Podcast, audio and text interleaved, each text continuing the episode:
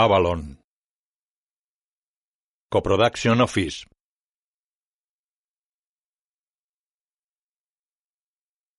Palma de Oro del Festival de Cannes. Platform.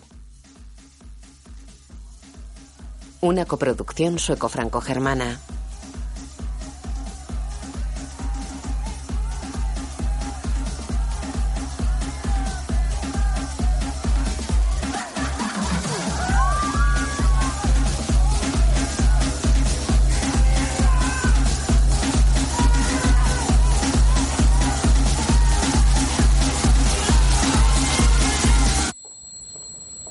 Elizabeth Moss, Dominic West, Terry Notary y Klaus Bang.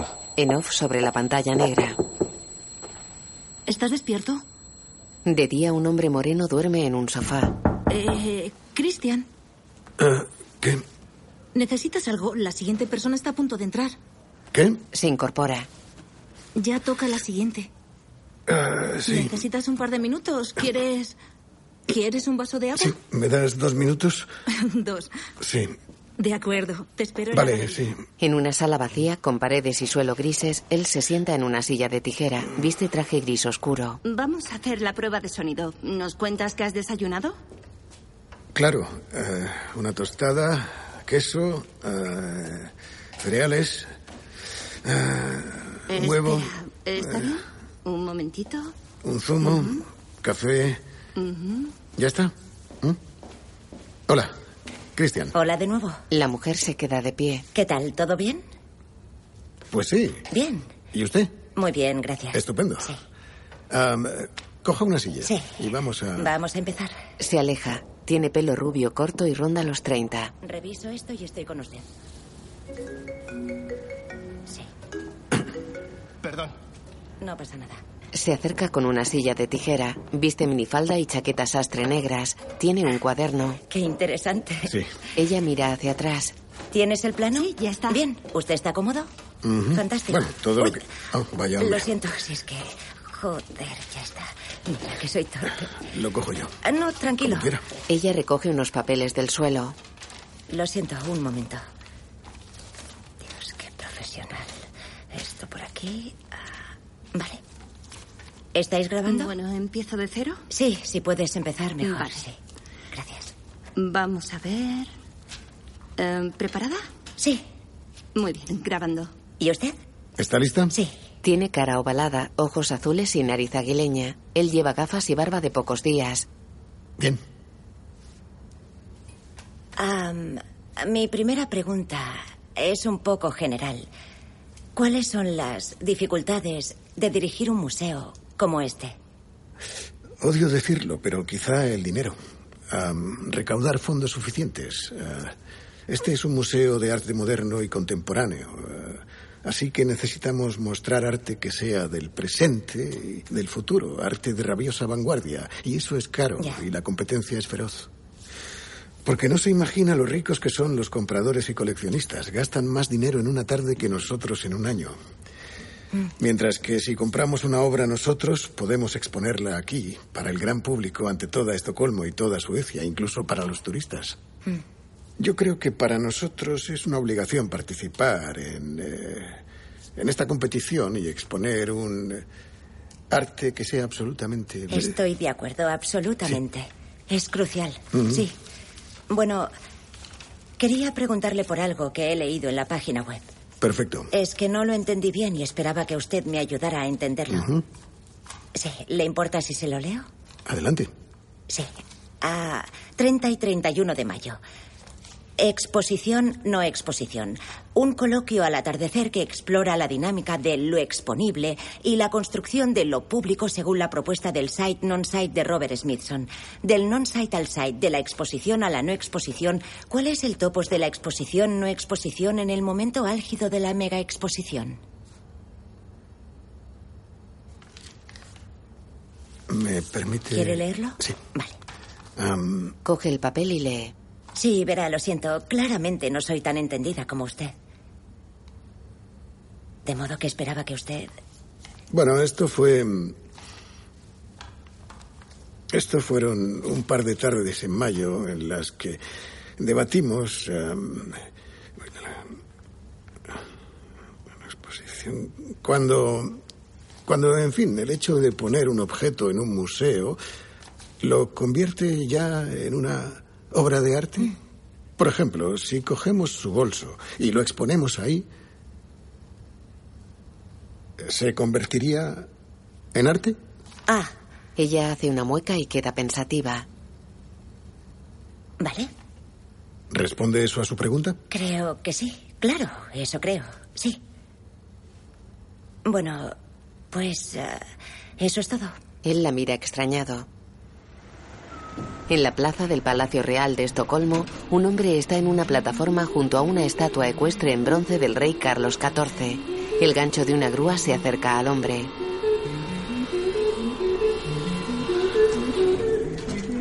Él cuelga del gancho una cinta de cuero que rodea el cuello del rey de bronce. El gancho tira de ella. La estatua queda colgando apoyada en un pedestal sobre una pata del caballo. Varios hombres observan.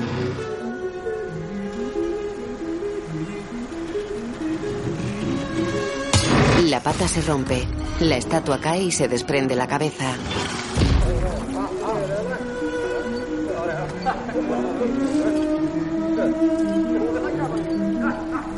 Un obrero dibuja una línea sobre los adoquines marrones del suelo. Lleva casco y sostiene una linterna.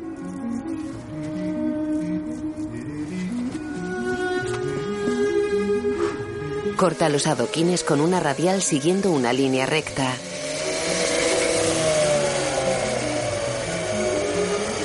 Corta otra línea perpendicular a la anterior. Coloca dos líneas de adoquines blancos en un canal excavado entre los adoquines marrones.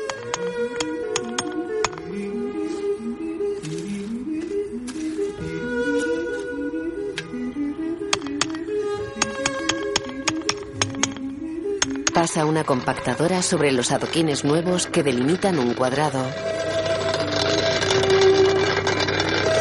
Coloca un cable luminoso sobre un canal entre las dos líneas de adoquines nuevos.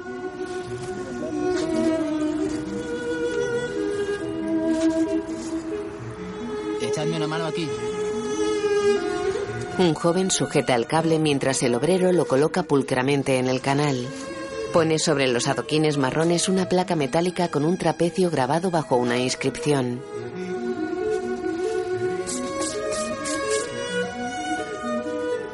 Embadurna la placa de blanco frotándola con un papel.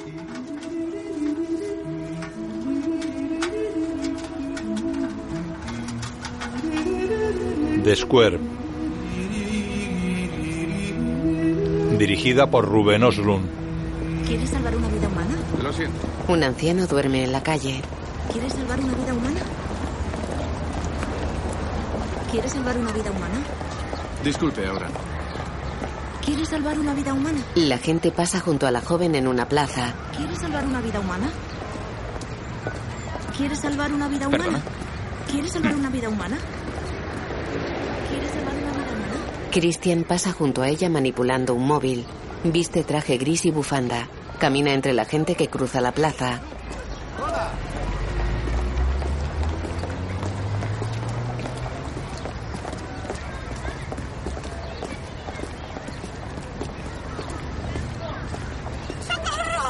Christian y algunas personas se vuelven sin detenerse. Christian y un hombre paran. ¡Ayuda! ¡Oiga! ¡Socorro! ¡Por favor! ¡Tiene que Tranquila, tranquilízate. Para. Bueno, bueno, tranquila. Espera, espera, espera. ¿Qué pasa? quiere matar. Venga, tranquila. Pero tienes que tranquilizarte. ¡Tiene que ayudarme! Cálmate, cálmate, cálmate. No grites, por favor, tranquilízate. Cálmate. Tranquila. No, no, no, no. Ya vale. ¿Eh? ¿Eh? Pero es que yo no. ¿Puedes ayudarme? Tienes que ayudarme. Vale, vale, vale. A Ayúdame, ver, ¿qué es lo que pasa? Cuénteme qué ocurre. Dice que la siguen. Alguien está gritando por ahí. Yo no lo veo. Es posible. No, tranquilízate, tranquila. cálmate ya. Vamos, cálmate. Tiene que ser eso. Bien, vamos a ver dónde está. ¡Alto! ¡Alto! No, no, no, no, no, no, no, no, no, no, no, no, no, no, no, no, no, no, ¡Me cago en la- Tranquilo, tranquilo. Eh, Yo les quieto, soy que eso no vosotros, va a hacer pollo. nada, ya está bien, ¿vale? ¿Pero tú de qué vas? Vosotros no iba, ¿Qué? joder. Pero, ¿qué? Anda y que te den, tío. Buen día tengáis. El agresor se aleja. La joven se fue. Christian gesticula impotente. Puto capullo. No, impresentable. Puto capullo. Chocan las manos. ¡Qué capullo! ¿Qué coño acaba de pasar? ¡Qué locura! No me... ¡Qué locura! Menudo capullo, joder. Menudo capullo. ¿Estás bien? Sí, sí. ¿Tú lo sientes también? Ah, ¿Te va a mí lo que...? ¿Verdad? Es Ya algo... Porque a mí me va que... Bien hecho, tío. Bien pensado pedirme ayuda. Me he salido de la... ¿De verdad? De ¿Que verdad, no? me he salido. Ha sido muy inteligente pedirme ayuda. Yo estaba cagado, tío. ¿Tú también? Hombre, ¿No? joder. Ah, bueno, Sí, me voy. Cuídate. sí, que tengas un buen día. Christian se queda solo y mira alrededor. Se abrocha la chaqueta. Ronda los 50 años. Camina. Se atusa el pelo sin detenerse. Se palpa los bolsillos del pantalón y la chaqueta. Se detiene con las manos sobre los bolsillos traseros del pantalón. Se echa mano al bolsillo interior de la chaqueta y mira sorprendido hacia atrás. Perdone, ¿me puede dejar su teléfono? ¿Su móvil? Pu- ¿Puede ayudarme? ¿Me presta, ¿Me presta su móvil? No tenemos suelto. Oiga, necesito ayuda. En una sala de suelo y paredes negras se proyecta un vídeo sobre una gran pantalla blanca. Un hombre moreno con el torso desnudo gesticula amenazante mirando a cámara.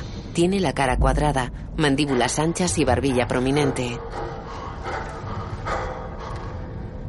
En un vestíbulo, Es casi como de carnaval. Disculpen, se dirigen hacia la exposición de arte. ¿Ah, sí? Sí, el castillo está por allá.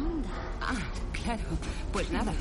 Pues no me por lo allí. esperaba. Venga, vamos por allí. Eh, No, no sigas. Yo sin ver el castillo. los turistas se van en la dirección del castillo. En una sala vacía hay montones cónicos de gravilla blanca esparcidos por el suelo. Un cartel luminoso en la pared reza: You have nothing. ¿Habías visto alguna de sus obras? No, nunca. Dos hombres se asoman a la sala. Se van. En una sala de reuniones, dos jóvenes están sentados frente a tres mujeres. Pues así será después. Bien. Pone fotografías ante ellos.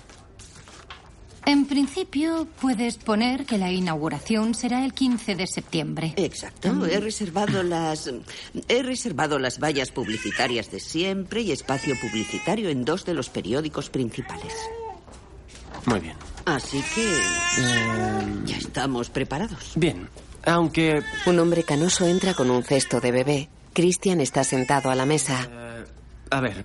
em, es un proyecto muy bonito que pone de manifiesto temas importantes, pero desde la perspectiva de la comunicación son valores muy generales. Así que creo que deberíamos hablar un poco de cómo vemos la diferencia entre el arte y la comunicación. Sí, en efecto.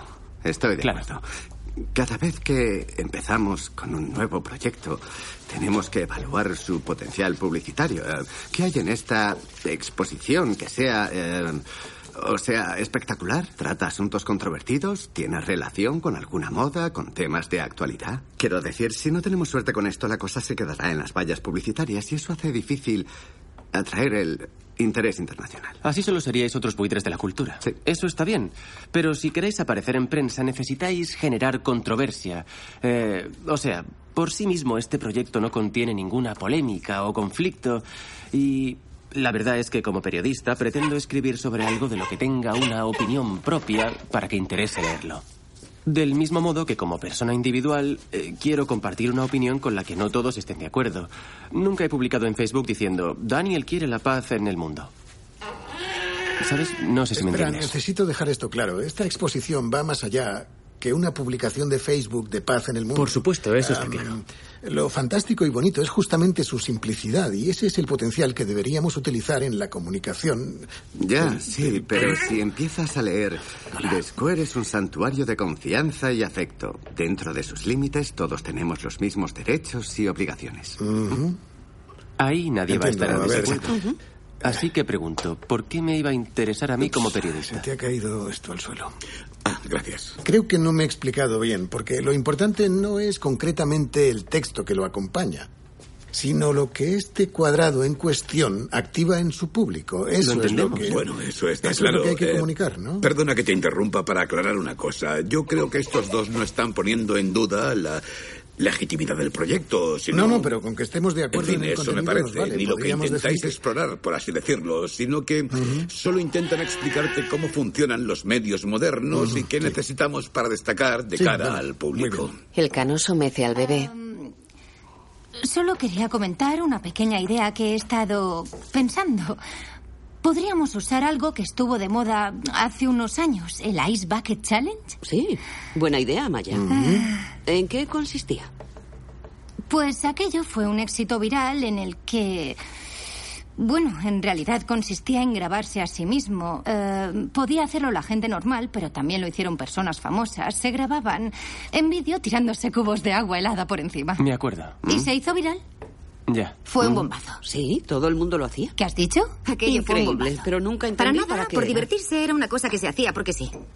Haces que parezca una chorrada, pero tuvo Ah. muchos seguidores. Era para promover la investigación de la ELA. Recaudó Ah, muchísimo dinero. En nuestro sector la campaña tuvo mucho éxito, pero no sería viable pensar así en este caso. Mirad, considero que vosotros tenéis mucha ambición. Nosotros también la tenemos, desde luego. Por eso me parece que entre todos deberíamos apuntar a algo en este momento más atrevido. De acuerdo. Tenemos que hacerlo. Y es lo que estamos intentando explicar. Eh, Tenemos que lanzarnos. Es necesario algo original. Hay que hacer Sí, algo adelante, especial. sí. Y estos dos saben hacerlo. Ellos han nacido ya inmersos en este escenario de cambio trepidante. Su mentalidad es la de los tiempos que corren. Es su, su terreno. Perfecto. Em, parece que tenemos todo lo que necesitamos. De modo que nos vamos a Ah, poner a trabajar de inmediato. Y la semana que viene os presentamos todas nuestras ideas y ya vamos viendo. Estupendo. Sí. Sí, suena bien. Tengo Pues ya ganas. está. La semana que viene, Claro. genial. Vale. Bien, Cristian. ¿Esto nos lo podemos quedar? Voy a llamar a mamá. Sí. De todos Va a modos, ser un tengo que éxito, sin preparar duda. un avance para mañana ¿Cómo te va mismo. todo? Pues me acaba de pasar algo de lo más surrealista. ¿Qué has dicho? Que me ha pasado una cosa de lo más surrealista. Pero hoy. Vamos a ver, escuchad un momento. Os quiero contar esto a todos. Es totalmente surrealista. Me han... En un despacho. Y después de todo eso, Christian se despide amistosamente de ese hombre y entonces se toca los bolsillos y la cartera no está, el No móvil no está, incluso los gemelos putada. le han desaparecido. Así es, No debes de flipar, esto No, es alucinante. ¿cómo te- Aún no entiendo cómo lo hicieron, pero lo hicieron. un eso es magia. Es increíble. Y ahora mi teléfono está justo ahí abajo. Ah, Muy cerca, está muy cerca. vaya, parece que se está acercando a donde estamos. Esto es de lo más surrealista. Miran un mapa en un portátil. Elna, ven aquí. Tienes, tienes que ver esto. Necesito que imprimas esta nota de prensa. Sí, por supuesto. Mira esto. Hola. Elna se acerca a Christian. ¿Sabes lo que es eso de ahí? Señala la pantalla. No. No, claro, ¿cómo lo vas a saber? Eso es mi móvil. Está ahí. Esta mañana, cuando venía de camino al trabajo, me han robado en la calle. De pronto me han quitado mi móvil, me han quitado mi, mi cartera y me han quitado hasta los gemelos. No sé cómo cojones me los han podido quitar, no sé. ¿Qué opinas? Miran la pantalla. Un joven de piel oscura está con ellos. ¿Es tu móvil de trabajo? Eh, bueno, es el, es el único teléfono que tengo de trabajo y personal. Solo uso ese.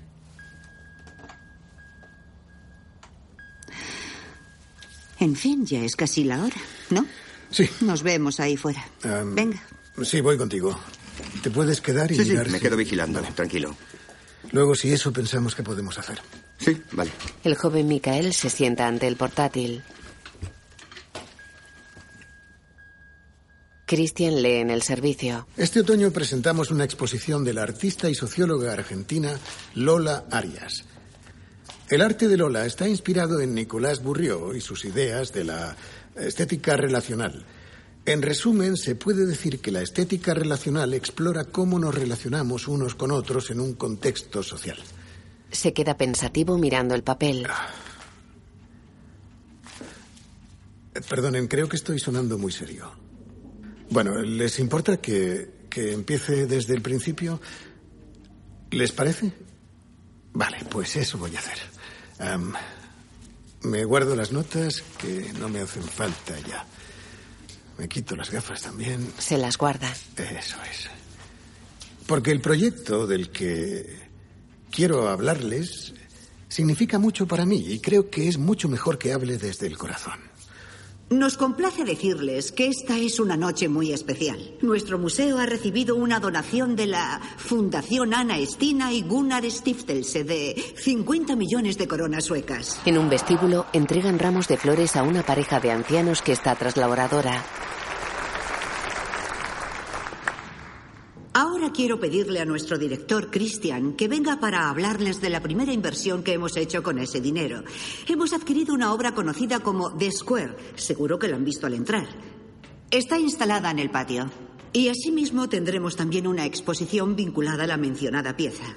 Muchas gracias, Christian. Bienvenido. Christian se acerca al micrófono con un papel en la mano. La oradora y la pareja se van.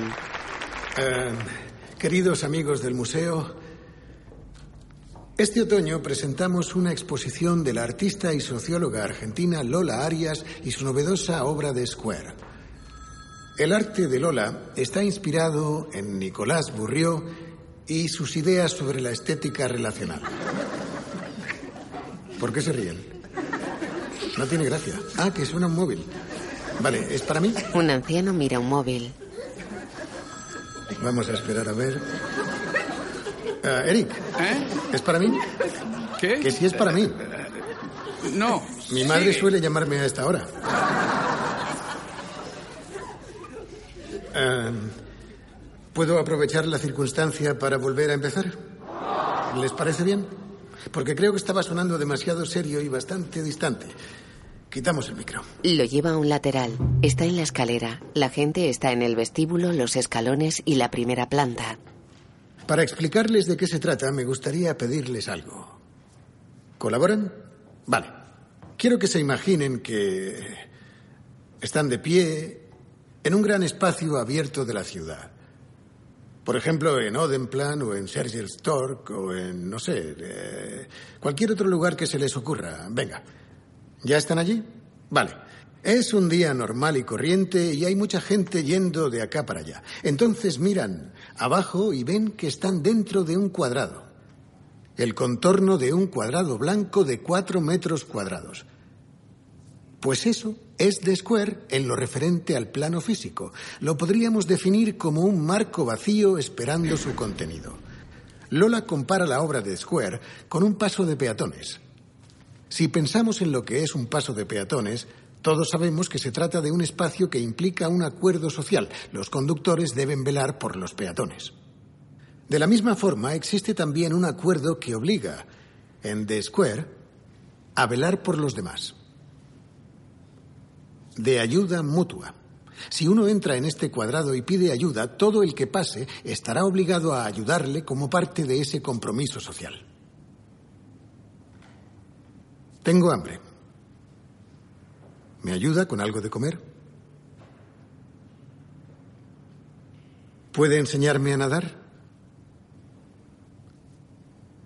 Mi padre acaba de morir. Y no tengo a nadie con quien hablar, pero lo necesito. ¿Me dedicaría 30 minutos de su tiempo?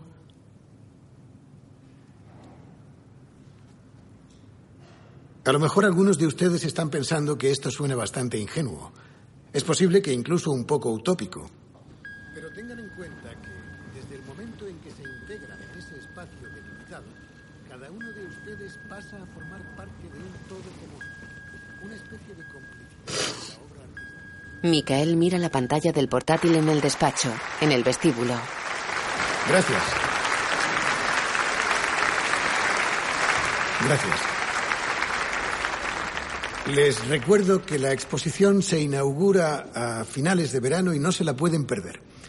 Y ahora espero que tengan hambre, porque hemos preparado un menú delicioso. Eh, Jonas, ¿puedes subir aquí a presentarlo? ¿Nos haces el favor? Lo harás mejor que yo. Jonas se acerca a él que se va. La gente se va. Hola.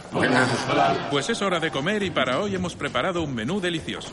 Tenemos un pollo de corral asado con champiñones, eh, espárragos marinados, em, aceite de trufa, bueno, y acompañado de avionado asado y todo con quietos. Todos se detienen y lo miran.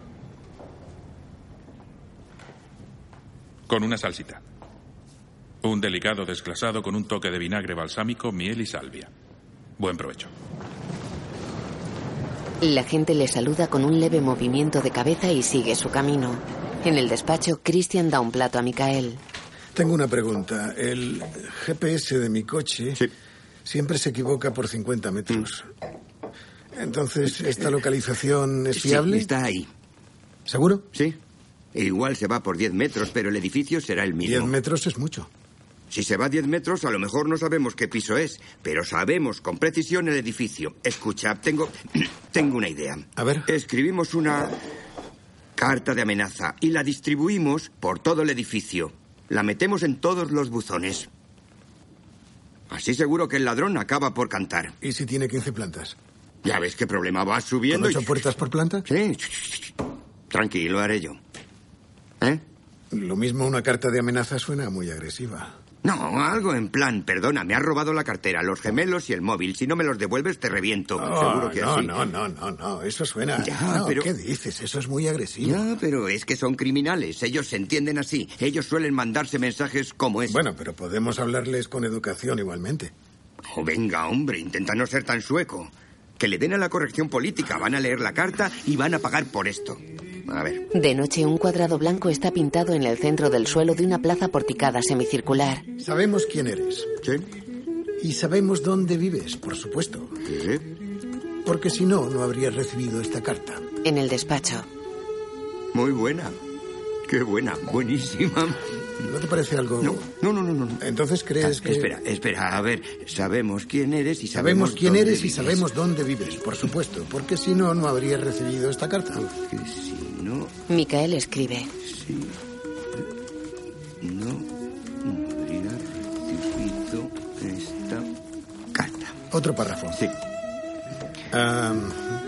Devuélveme ya mi cartera, mi móvil, también mis gemelos, sí, mis gemelos que pertenecían a mi abuelo. Los heredé de mi abuelo. Escribo yo mientras comes. De acuerdo. Trae. Me muero de Oye, hambre. ¿Te importa, ¿Te importa que quite la Comic Sans y ponga alguna menos infantil? Ya, no la he elegido yo. Fue la, la fuente favorita de los 90. Esta es mejor. Así no parece una invitación de cumple de un niño. Eh, porque es una carta amenazadora. ¡Qué locura! bueno, sigue. Sí, sí, un momento. Micael escribe. Mi móvil Y los, y los gemelos de mi y abuelo. los gemelos de mi abuelo, sí. En 24 horas. 24. Espera, te has dejado el mí delante de abuelo. No, así Oh, no es verdad. Ahí dice mi cartera, mi móvil y los gemelos de abuelo. Suena demasiado, demasiado personal. Soy un antiguo. Eh, Eso es bueno. 24 horas. En el En el 7-Eleven 7-Eleven. de la estación central o irá por ti. ¿Ponemos una calavera? ¿Se Eh, puede? No, tío, bien. déjate de emojis. Esos son para mensajes. Es verdad. Es tan infantil. Es muy infantil. Venga, imprime. Sí, lo mando a imprimir. Venga, y vámonos ya. Eso es. ¿50? Dos motos circulan por un túnel. La madre que los parió. Van a toda hostia.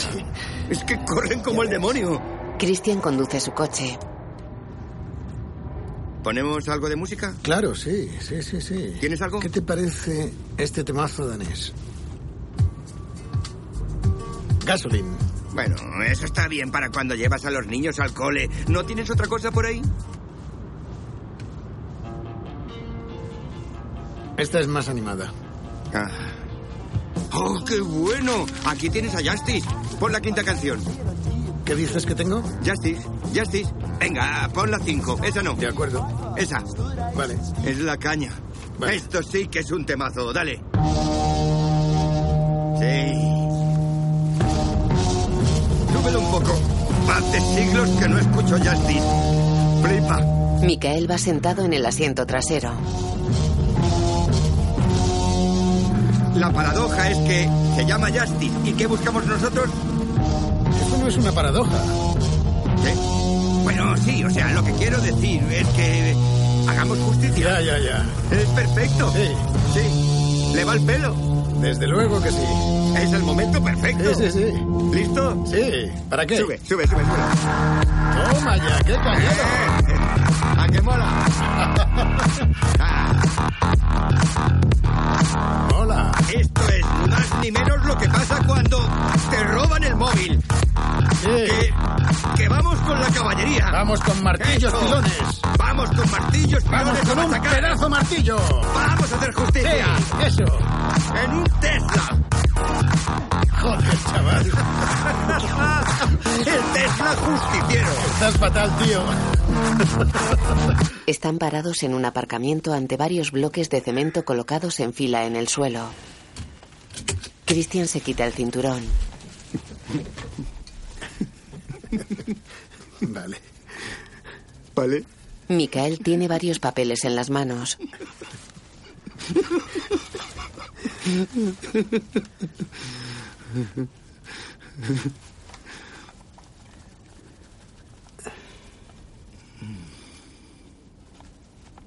¿Vas a ir o qué? Uno de los dos tendrá que quedarse aquí a vigilar el coche. Y lo hago yo. ¿Haces el qué? ¿Me quedo yo a vigilar el coche? Yo vigilo el coche. Le da los papeles a Christian que los coge y se vuelve hacia Mikael. Es que, verás, eh, me da un poco de vergüenza, pero... ¿Vergüenza? ¿Eres consciente de que soy un personaje público? Sí, claro, sí. La gente sabe quién soy. Hay muchas posibilidades de que alguien me, me reconozca. Mm, no, hombre, aquí no creo. Es mucho más probable que me reconozcan a mí que a ti. Ya. O sea, si alguien... Eso es verdad, pero no es a mí a quien han robado. No, pero fue idea tuya. No fue mi ya idea. lo creo que sí. Sí que lo fue. Mm. Dijiste que escribiéramos una carta. Sí. Solo, oye, yo solo intentaba echarte una mano. Así que no veo por qué debo... En fin, también podemos pasar del tema. Pasemos de todo y San se acabó. Y nos vamos de aquí.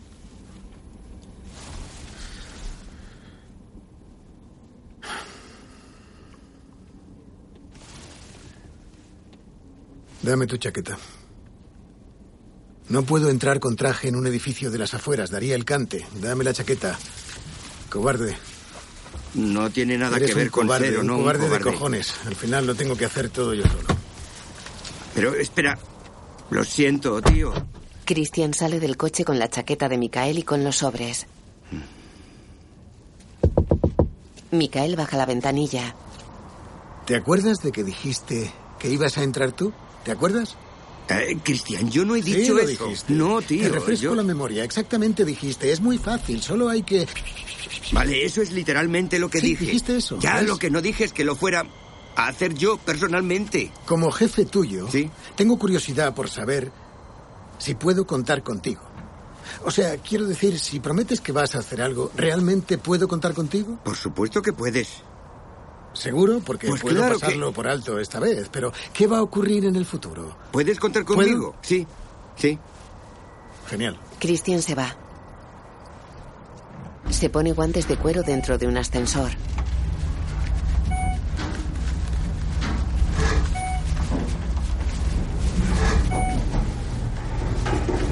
Hijos de puta. Planta 7.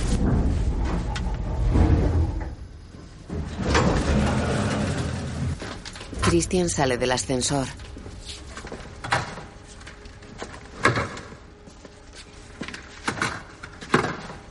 Bajando. Las puertas del ascensor se cierran. Christian recorre el pasillo de la planta y mete un papel en el buzón de cada puerta.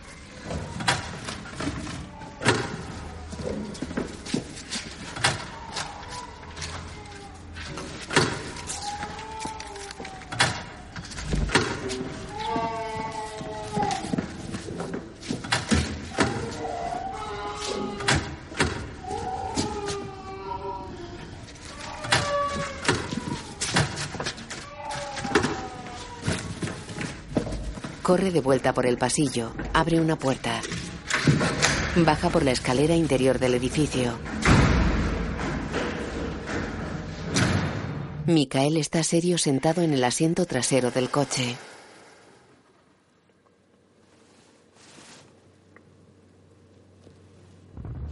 Mira por la ventanilla derecha.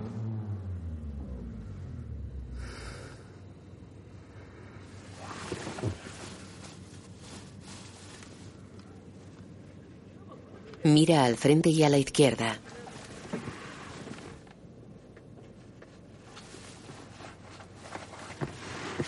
Por el cristal trasero se divisan personas cerca del coche.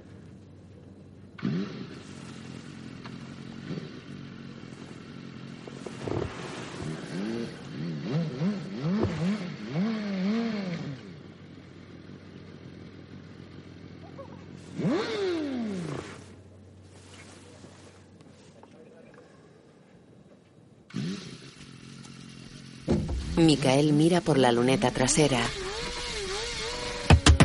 Hola.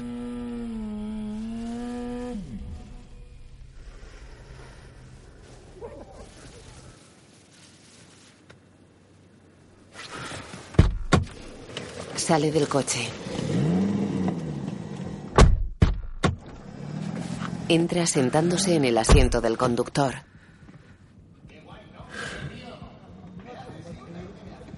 Christian mete papeles en los buzones de las puertas.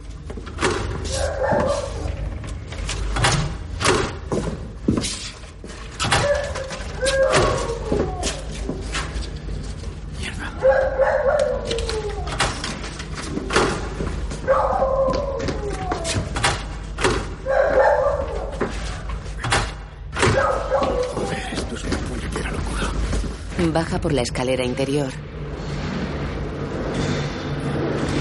Entra en el pasillo de otra planta y sigue metiendo papeles en los buzones de las puertas.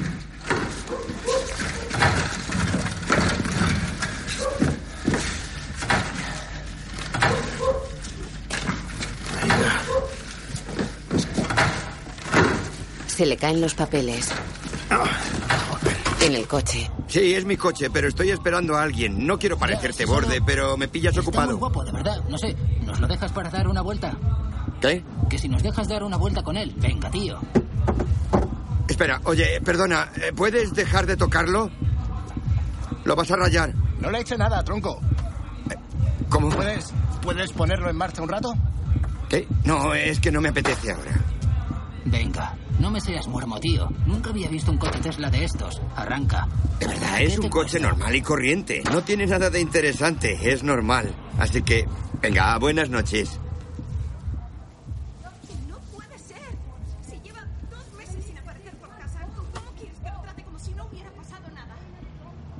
Christian sale de un portal y corre hacia el coche. ¿Qué? Golpean el cristal. ¿Qué coño haces? Tío, ¿qué haces? Pues lo que quiero. Pero vamos a ver, mira, tío, no te... Ya vale, no me jodas, tío. ¿Qué? Eh, sube, conduzco yo. Voy, ya voy. ¡Arranca! ¡Eh, capullo! ¡Para, vamos, para! Choca con algo. Joder. ¡La madre que te parió! Acelera. Salen chispas de un costado. Se alejan de la zona.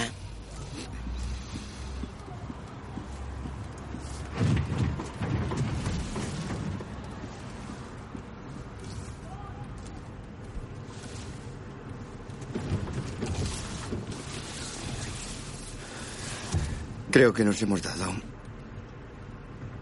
Sí, eso parece.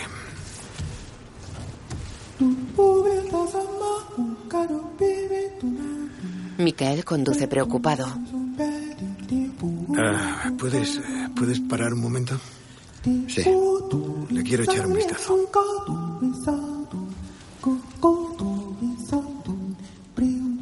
Paran. Micael mira por la ventanilla a Christian que se sienta en el bordillo. Ambos hombres se miran. Christian se mira las uñas en un cuarto de baño con azulejos negros. Tiene el torso desnudo y lleva la camisa en la mano. Gira y mira hacia el suelo. Se agacha y recoge lo caído. Lo mira extrañado. Se queda pensativo. Lo deja sobre la encimera. Son dos gemelos dorados. Un joven desarrapado duerme sentado en la calle con la espalda resbalándose lentamente sobre un murete. Un perro está tumbado a su lado. Reacciona y se incorpora. Tiene un cigarrillo entre los dedos. Una mujer está abrigada y sentada en el suelo con vasos de plástico ante ella. La gente pasa de largo. A su izquierda hay unas escaleras mecánicas.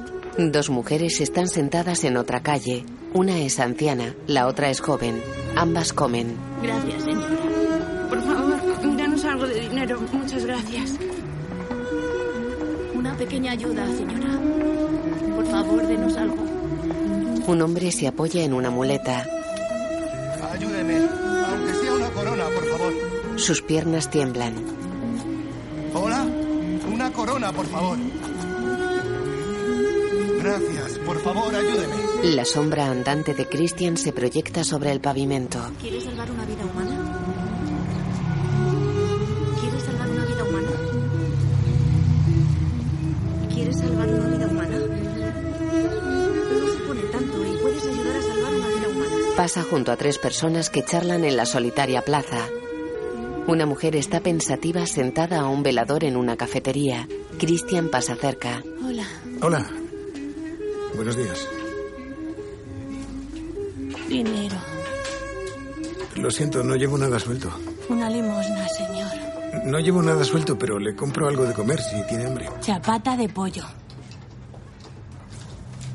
Pe- ¿Perdone? Chapata de pollo, pídame. Vale. Chapata de pollo. Sí. Oiga. ¿Eh? Sé cebolla. ¿Perdone?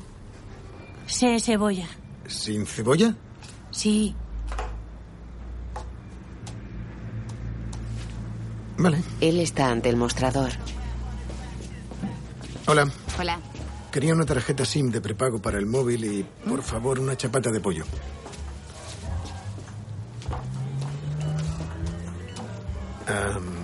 Oiga, ¿por casualidad ha venido alguien por aquí a dejar un paquete a nombre de Christian? Peggy. Él paga con tarjeta. Peggy. ¿Eh? ¿Han traído algún paquete aquí? ¿Un paquete? Sí. Sí, un paquete o un sobre a nombre de Christian. No, ¿Nada? no, nada. Vale. Lo siento. Bueno, aquí tiene. Vale, gracias. A ti. Adiós. Hasta luego. Ten, toma tu chapata. La cebolla se la quitas tú misma, ¿vale? Oiga. Oiga. Le dejó la chapata en la mesa. La mujer le mira irse. Son muertos. Un mal que entre. Una mujer vigila sentada en la entrada de la sala con los montones de gravilla en el suelo.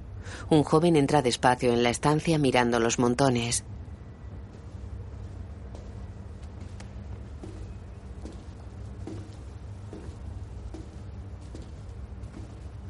Se detiene de espaldas a la pared con la frase You have nothing.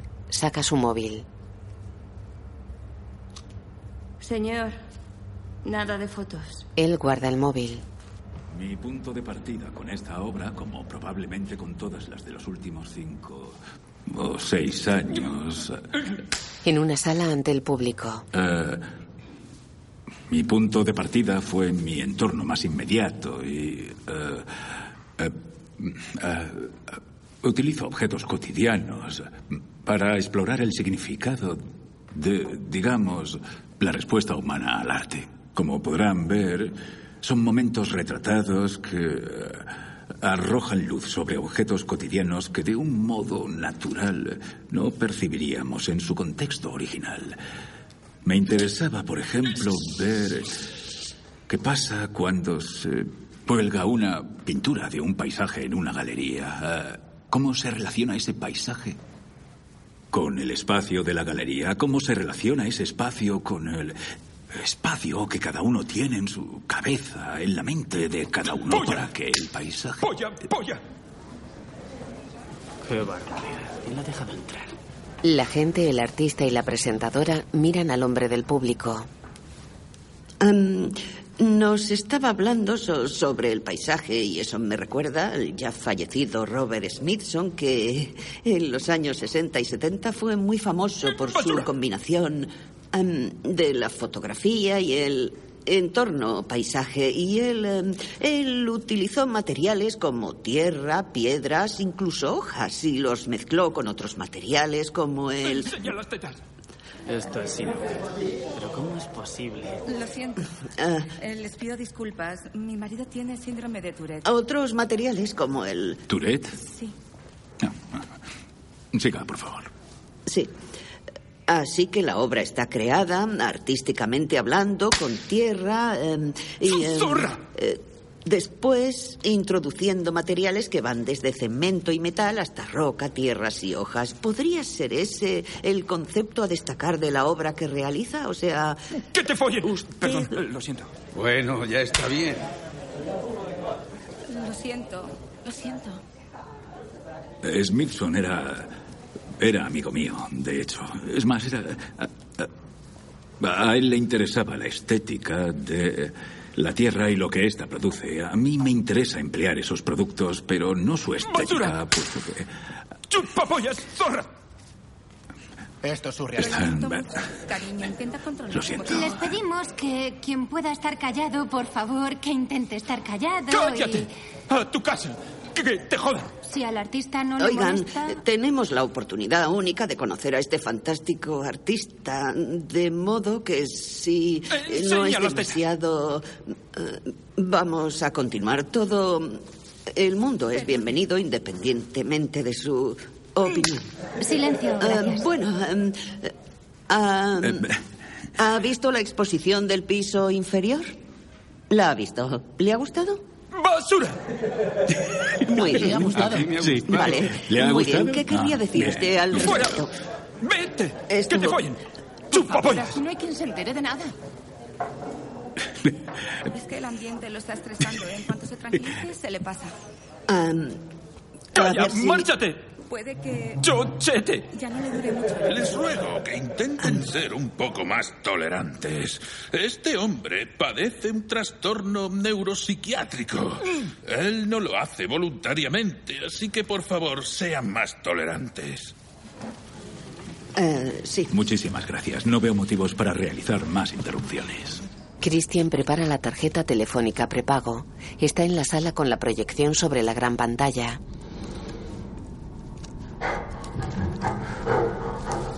Mira a la pantalla con el hombre desnudo mirando a cámara con gestos de crispación. Christian mete la tarjeta en el teléfono.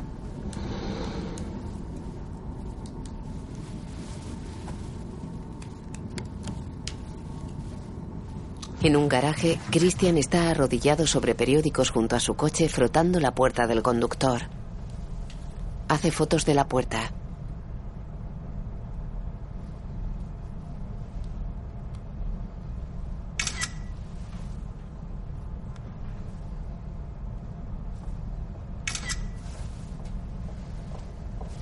Escucha intrigado. Se levanta. Tras una valla metálica de suelo a techo, un perro camina por una rampa del garaje. Se agacha entre su coche y el contiguo. Tiene el móvil en la mano. El perro pasa tras él.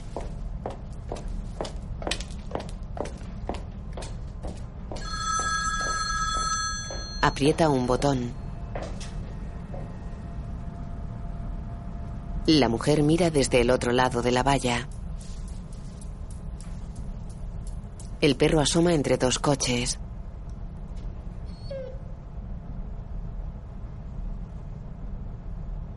¿Qué haces? Christian se gira y mira hacia atrás sin levantarse. El perro lo mira. Algot, ven aquí. El perro obedece. Christian se levanta y mira hacia atrás.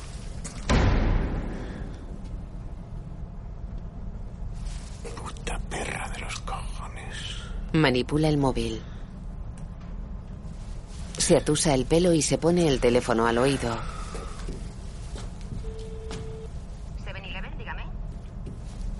Sí, eh, hola, me llamo Christian. Creo que tengo una llamada perdida suya. Christian está dentro de una tienda 7-Eleven. Se despide con la mano y se aleja del mostrador. Sale de la tienda. La mujer que pedía dentro está fuera sentada en el suelo. Él se aleja de ella levantando las manos y mirando el sobre que lleva en las manos. Entra en su coche, mira el sobre.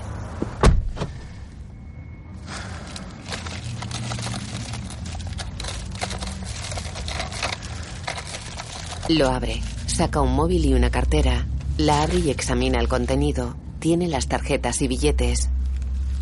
Es la leche, no me lo puedo creer.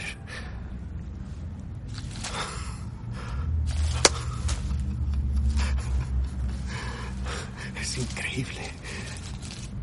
Increíble. Qué fuerte.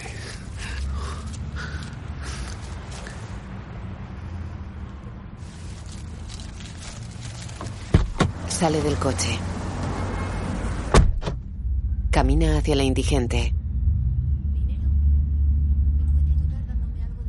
Le da varios billetes.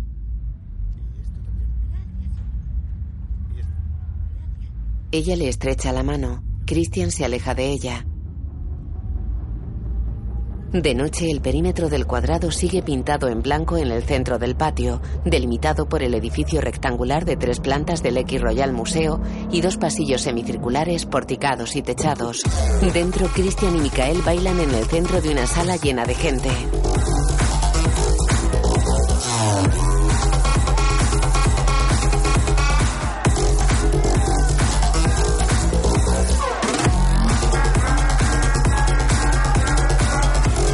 Christian baila enfrentado a otras personas. Todos danzan saltando y con movimientos estridentes de brazos y cabeza. Christian enfrenta a una joven que mueve el brazo en alto con violencia. Él la imita. Él agita los dos brazos. Ella mueve violentamente la cabeza a los lados.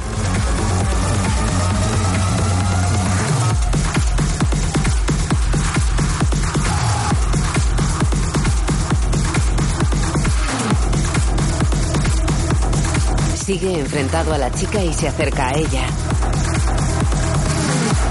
Bailan con los cuerpos pegados.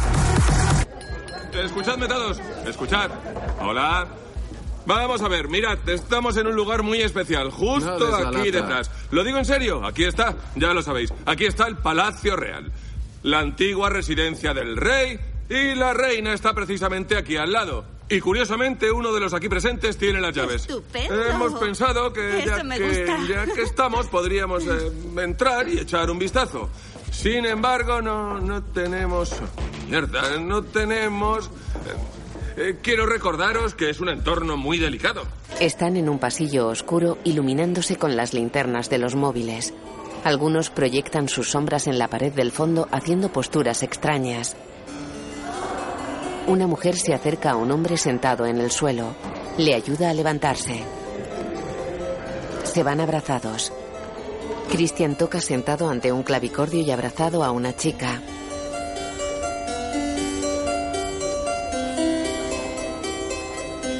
Josefina. Hola. Ven. ¿Qué? Ven a ver una cosa. Vamos, ven, ya verás qué interesante. La chica se aleja de Christian.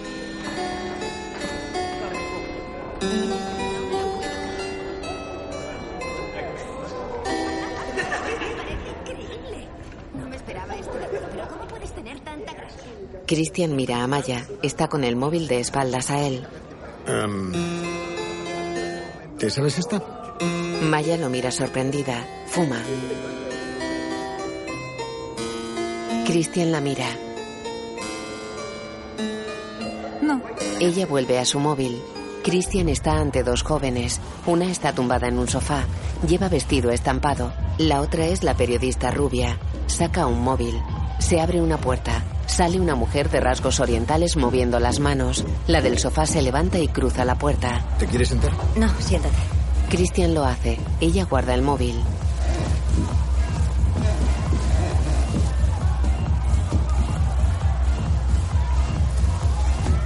Apoya la espalda en la pared y mira al suelo. Viste de negro con falda corta. Se toca una chapa que lleva sobre el pecho. Mira a Christian y sonríe. Lo mira fijamente. Él se toca el pelo con la cabeza agachada. Mira a la chica.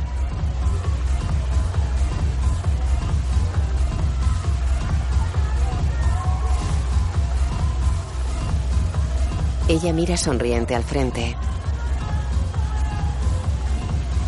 Echa miradas furtivas a Christian. Palmea. Christian la mira sorprendido. ¡Zorra!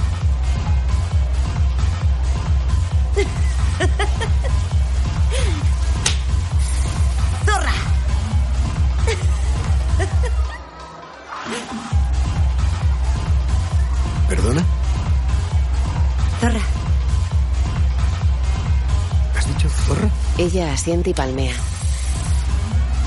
Zorra. Vale. Sí, ¿no te acuerdas de él?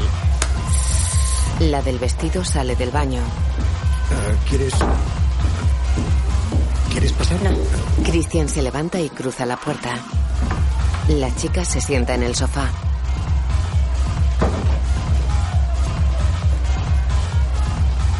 Dentro, Christian se mira en un espejo. Lleva su camisa negra desabrochada. Se abotona dejando dos cercanos al cuello sin abrochar.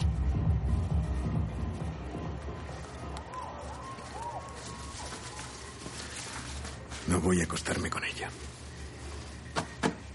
Se mira en el espejo, coge una botella de champán y bebe a morro. Está de pie en un dormitorio ante una cama deshecha. El colchón está sobre el suelo. Se agacha y coloca un papel tirado en el suelo. Se levanta y lo mira.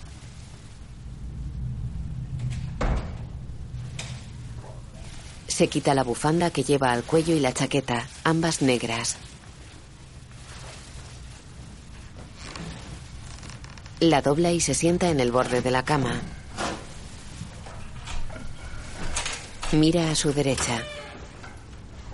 En un pasillo hay botas y zapatos junto a una silla. Un chimpancé se para ante la silla, la mira y sigue caminando. Desde la cama, Christian mira intrigado hacia el pasillo. Am, ¿Ann? Ann, El chimpancé pasa ante una puerta del dormitorio y se sienta en un sofá del salón.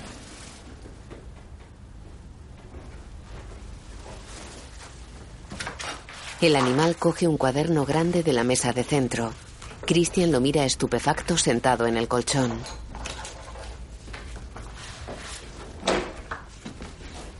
El chimpancé dibuja en el cuaderno.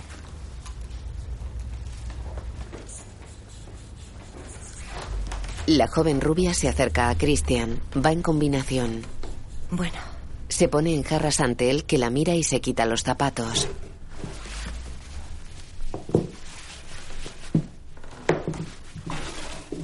Ella se quita los panties negros. Él se quita los calcetines.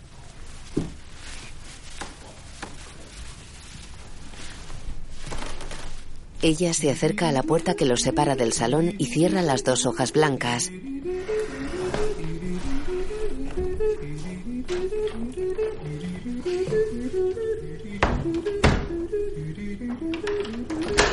El chimpancé sigue garabateando con ceras en el cuaderno. En el dormitorio están arropados en la cama, él con el torso desnudo y ella en combinación. Le da el envoltorio de un condón y él se lo pone a tientas bajo el edredón. Ella deja el envoltorio y se gira hacia él observándole con atención.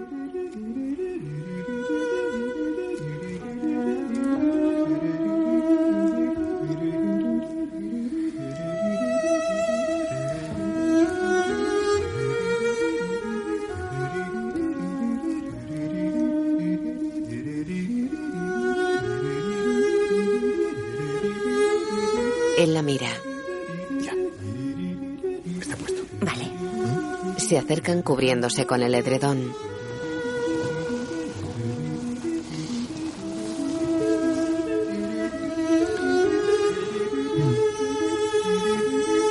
Se besan en los labios. Él está sudoroso tumbado boca arriba. Recibe empujones rítmicos de Anne montada a sobre él.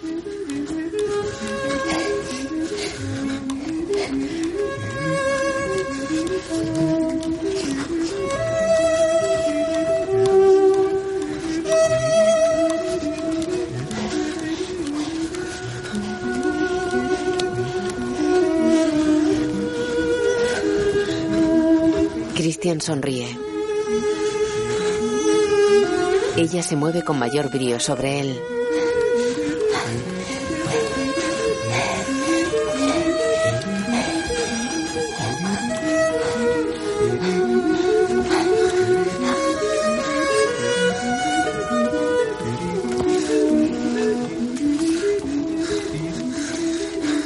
Él apoya una mano en la espalda de ella, boca abajo con la cabeza hundida en la almohada y moviéndose rítmicamente gracias a los empellones de él.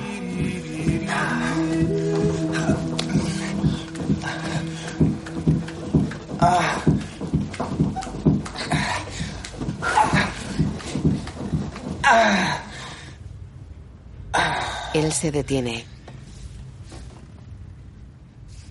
Se acuesta sobre la espalda de Anne.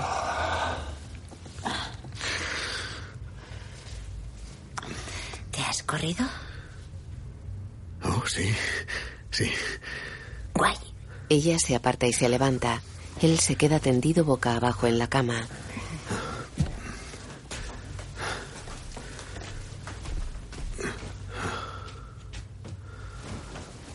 Se quita el condón. Dámelo. ¿Qué? Me lo llevo yo. No, tranquila, yo me encargo. Dámelo a mí. Bien, déjalo. Ya lo tiro yo mismo. Dámelo, Cristian.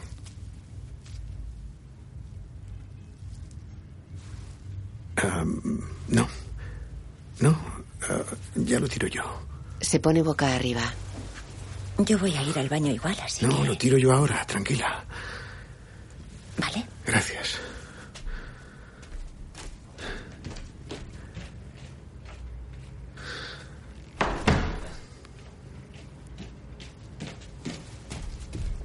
Ella se arrodilla sobre la cama ante él con una papelera en la mano y la abre.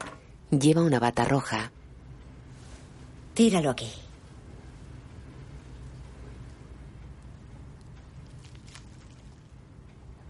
Él niega. Ella cierra la papelera. Según parece... Te tienes en muy alta estima, ¿verdad?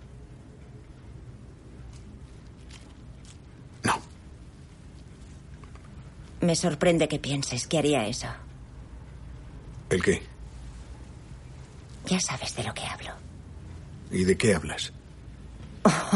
Dímelo tú. Yo no pienso nada. Claro que sí. No. Me estás mintiendo. No, no te estoy mintiendo. Claro que sí. No estoy mintiendo, claro que sí. No miento. Dime, ¿qué piensas? Madre mía, estás haciendo cosas No muy es raras. verdad. Sí que lo es. Al segundo de acabar te lanzas directamente a por el condón. Quería ser amable. Dices, dámelo a mí. Vamos, ¿qué estás...? Suéltalo. Haz el No, favor de soltarlo. es mío. No es tuyo, Cristian. Suéltalo. No. Sí, te comportas como un No, niño. no voy a soltarlo. Suéltalo. No. Si no lo sueltas tú, lo soltaré yo. Pues suéltalo. Suéltalo tú. Se va a romper. Claro que sí. Que Suéltalo. me lo des. Da- Cada uno sujeta un extremo y lo tensan. Él lo suelta. Ella abre la papelera y deja caer el preservativo dentro.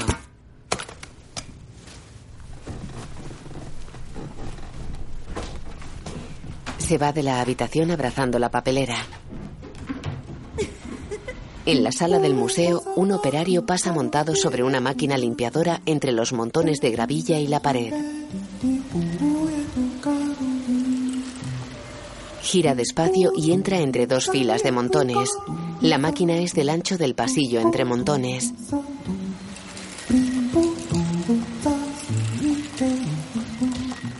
De día, Christian llega a un portal. Se detiene. La puerta y las paredes que la enmarcan tienen un cristal de la mitad al techo.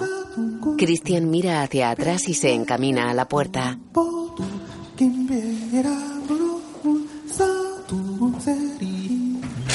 Sale.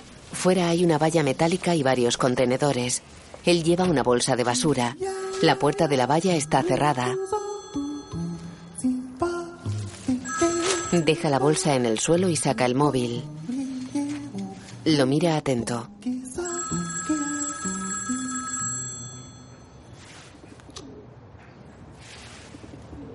Diga. Hola, Cristian. Sí. Hola, le llamo del 7-Eleven de la estación central. Solo quería decirle que tiene aquí un paquete y tiene que venir a recogerlo. No, imposible. Debe de haber un error. Ya recibí el paquete. Lo recogí ayer. No, este ha llegado hoy. Ha llegado hace un rato, por lo que me han dicho. Lo tengo ahora mismo en la mano. Lleva escrito Christian, así que debe de ser suyo. ¿Y lo han dejado allí hoy? Sí, ha llegado hoy. Qué raro. ¿Le importa, por favor, abrirlo? ¿Quiere que lo abra? Sí, por favor. Si no le importa, ábralo ahora mismo, sí. Ya está abierto. A ver, lleva una notita dentro. Ajá. ¿Y pone algo? Sí. ¿Quiere que se lo lea? Por favor. Me acusaste de ser un ladrón. Discúlpate conmigo y con mi familia o te la liaré parda para que te enteres. Vaya. Ah, espere. ah, ¿Ha dicho parda? Ajá. O te la liaré parda. P-A-R-D-A. Ajá. Eh, Sí, eh, me pasaré a recogerlo en cuanto me sea posible. De acuerdo. También han dejado un número de teléfono. ¿Quiere que se lo diga? No, no hace falta. Ya iré yo y recogeré el paquete personalmente. Muchas gracias, ¿eh? Sí. Chao, chao. Adiós, adiós. Gracias. Sí. Mira el móvil pensativo. Los dos jóvenes creativos y el hombre canoso están en un ascensor. ¿Vas a llevar coleta? Es la idea. Vale. Los dos jóvenes se ponen frente a frente. Vale. ¿Ya toca? Mueven los puños. Un, dos, tres. Un, dos, tres. Un, dos, tres. Un, dos, tres. Un, dos, tres. Sí. Vamos allá. En la sala de reuniones. Hola, ¿cómo estamos? Vaya, ¿qué te parece el espectáculo y todo eso? Mm, Estoy encantada. Me parece fantástico. Es genial que ya casi estemos allí. Ahora a ver qué nos contáis. Bueno, ¿estáis todos preparados? Pues sí, por supuesto. Nos alegramos de haber vuelto. El placer es nuestro. Gracias. Este es un proyecto emocionante que aborda muchas cuestiones humanitarias interesantes y de actualidad. Pero la gran dificultad es irrumpir en los principales medios de comunicación y hacernos un hueco. Vuestros competidores no son museos y otras exposiciones, sino catástrofes, atentados terroristas, exabruptos de políticos de extrema derecha. Ahora quedaos con eso, pero no perdáis la calma. Y Daniel y yo os hablaremos un poco de las ideas que tenemos. De acuerdo. Sí. Nuestra recomendación es trabajar con plataformas móviles. Al hacer un vídeo hoy en día hay que tener en cuenta que la gente tiene una capacidad de atención muy breve. Si no conseguimos enganchar al espectador en unos dos segundos, lo habremos perdido.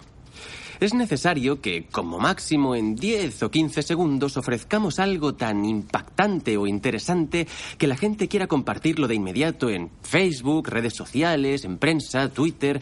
Así se crea el efecto viral. Hemos hecho un estudio de mercado sobre lo que más se suele compartir a través de las redes sociales. Y suelen ser contenidos sobre sectores vulnerables. La gente escribe sobre las mujeres, los discapacitados, los discriminados por raza, el colectivo LGTB. La lista sigue, pero hay un colectivo con el que creemos que la gente está aún más sensibilizada. Los mendigos. Por eso nos gustaría usar un mendigo en este vídeo. Pero lo hacemos aún más interesante si el mendigo es una niña. Para impactar más, la mendiga en cuestión tendrá el pelo rubio, claro. De Ya, este modo entonces, ¿qué personifica el arquetipo ¿Qué sueco. estáis proponiendo? Empezamos en el patio del palacio, mostrando The Square en primer plano. Así posicionamos el producto desde el principio, avanzando por esta obra de arte. Está amaneciendo. La luz baña la obra de arte y The Square brilla con sus valores de confianza, solidaridad, valentía moral y todas esas cosas positivas. Una niña se acerca al cuadrado. Está temblando, completamente sola. Y está llorando. Va envuelta en una sábana sucia, por lo que intuyes que es una niña sin hogar. Las imágenes son potentes. El espectador ya está enganchado. La niña sigue andando. Micael está junto a una chica. Disculpad. Perdón. Sí, perdón. Por favor, sigue. ¿Ya? Sí. Son imágenes impactantes. Te preguntas qué va a pasar después. Llora mientras camina.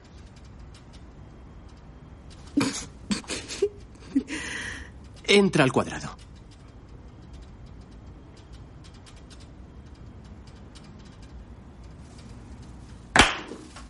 Entonces tiene que pasar lo más inesperado.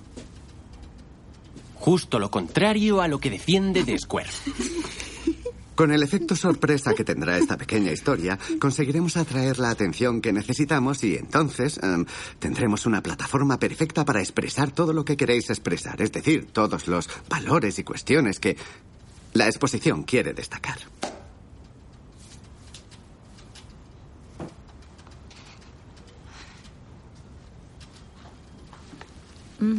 Qué emocionante. Se puede decir que es inesperado. Mm, eso es bueno. Es un enfoque original. ¿De verdad? Bien. Eso es lo que queríamos conseguir. Sí. Bueno, ¿y entonces qué pasa? ¿Qué le sucede a la niña?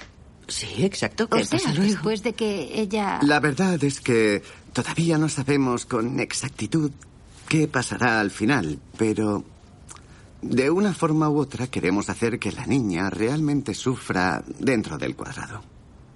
Mm.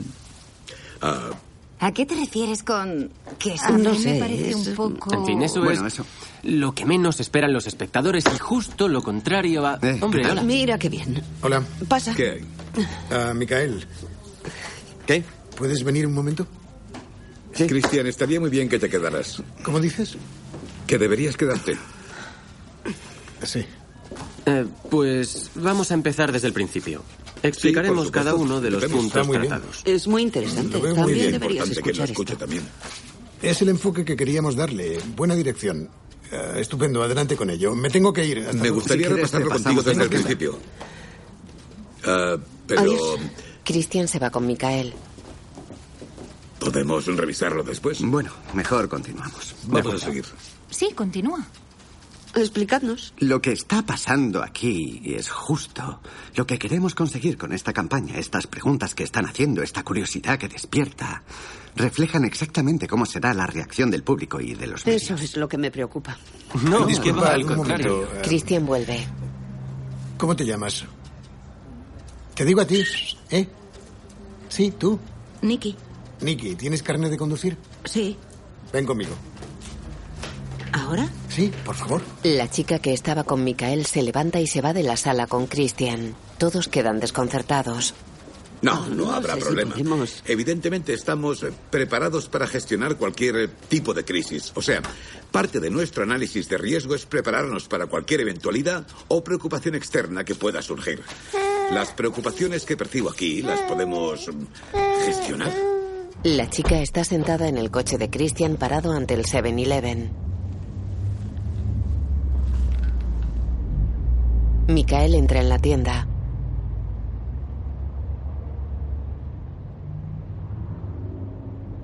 Se acerca al mostrador.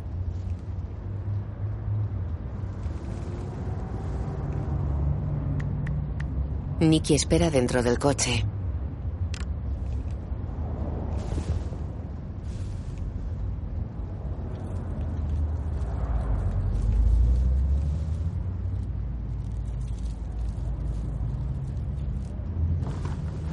En la tienda, un niño de unos 12 años está ante Micael. No me jodas. ¿Qué? No te hagas el tonto, ¿eh? No me jodas. Mira, no sé de qué me hablas, de verdad. Aquí pone Cristian.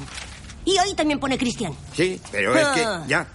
Pero yo... ¿Eres tú, Cristian? No es mi jefe. ¿Y por qué recoges tú la carta? La recojo para mi jefe. ¿Para tu jefe? Sí, he ¿Y dónde venido- está el imbécil de tu jefe? Mira, no sé a qué viene ¿A esto. dónde está tu puto jefe? Baja la voz, baja la voz. A ver, ¿cómo puedo ayudarte? Yo no tengo nada que ver con esto. Necesito su Simplemente... número.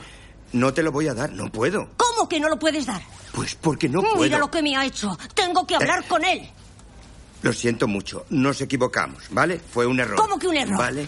¿Por qué me has escrito esto? No fui yo. Me has llamado ladrón. Mis padres se creen que soy un ladrón. No te he me llamado dejan ladrón. jugar a la Play, no me dejan jugar al fútbol, Oye, nada. en serio. Gracias a ti. Yo solo he venido aquí a me recoger... metiste esto en el buzón para que todos creyeran que soy un ladrón. Que no fui yo, no fui yo, lo hizo mi jefe todo. ¿Vale? No fue tu jefe, has sido tú. Me estás mintiendo, tú eres Cristian. No. Me está mintiendo. Escuche, yo Que me está No lo mintiendo. no sé... Mira lo que me dejó en el buzón. Ahora mis padres creen que soy un ladrón. Es que a mi jefe le robaron la cartera, el móvil, Están los furiosos gemelos. conmigo, no puedo hacer nada, solo morirme de aburrimiento. Le quitaron el móvil y la cartera. Así que metió una nota igual que esa en todos los buzones del Y se edificio. ríe, ¿eh? ¿de qué te ríes? Está bien, chaval, Capullo, tampoco es cállate. para... Oye, no seas mal hablado. Ah, mal hablado. Podéis pelear aquí dentro, salid a la calle. Eh. Pero mira lo que me ha escrito. Ya lo he visto. ¿Qué? ¿No tengo derecho a Sí, gritar? pero yo no sé quién tiene la razón ni nada. Así que. ¿Ya? ¿Has acabado? Mira, este tío se ha inventado que tiene un jefe que se llama Cristian y hace como que no me entiende cuando le hablo, solo se hace el tonto. Traduce para que el imbécil lo entienda, que no entiende lo que digo. ¿Te importaría no llamarme imbécil? Me encantaría ¡Que me des ayudarte, pero... Baja la voz.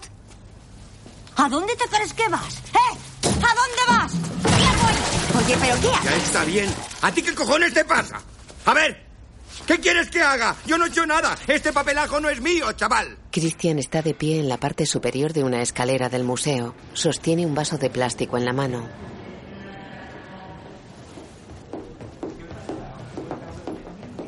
Mira a dos mujeres que pasan tras él. Anne se acerca por detrás y le pone las manos en la espalda. ¿Qué quieres de mí? Ay, ay, ay. Por Dios. ¿Pero cómo se te ocurre venir así? Lo siento mucho. Menudo susto me has dado. ¿Qué susto tú a mí? Lo siento, es que estaba... Cristian, Por Dios. Ah. disculpa, siento tener que No es interrumpir, buen momento pero ahora. Necesitamos después, que... no te importa. Ha sucedido algo terrible. Lo siento, te pido perdón, de verdad. No pasa nada, En serio, por favor, te necesito. Vale, aguarda. Parece ser que alguien, probablemente del equipo de limpieza, ha barrido parte de la exposición de Guilloni. Ahora los montones no están igual que anoche. ¿Qué dices? ¿Me estás tomando el pelo? ¿Lo han barrido tal cual? No del ¿Han todo. desaparecido? pero- Sí, están, están esparcidos. Y hemos encontrado una bolsa llena de gravilla. Creo que voy a llamar a la aseguradora porque No, no, no, que... no, no, no, no, no. eh. No vamos a comentar nada a nadie. A nadie.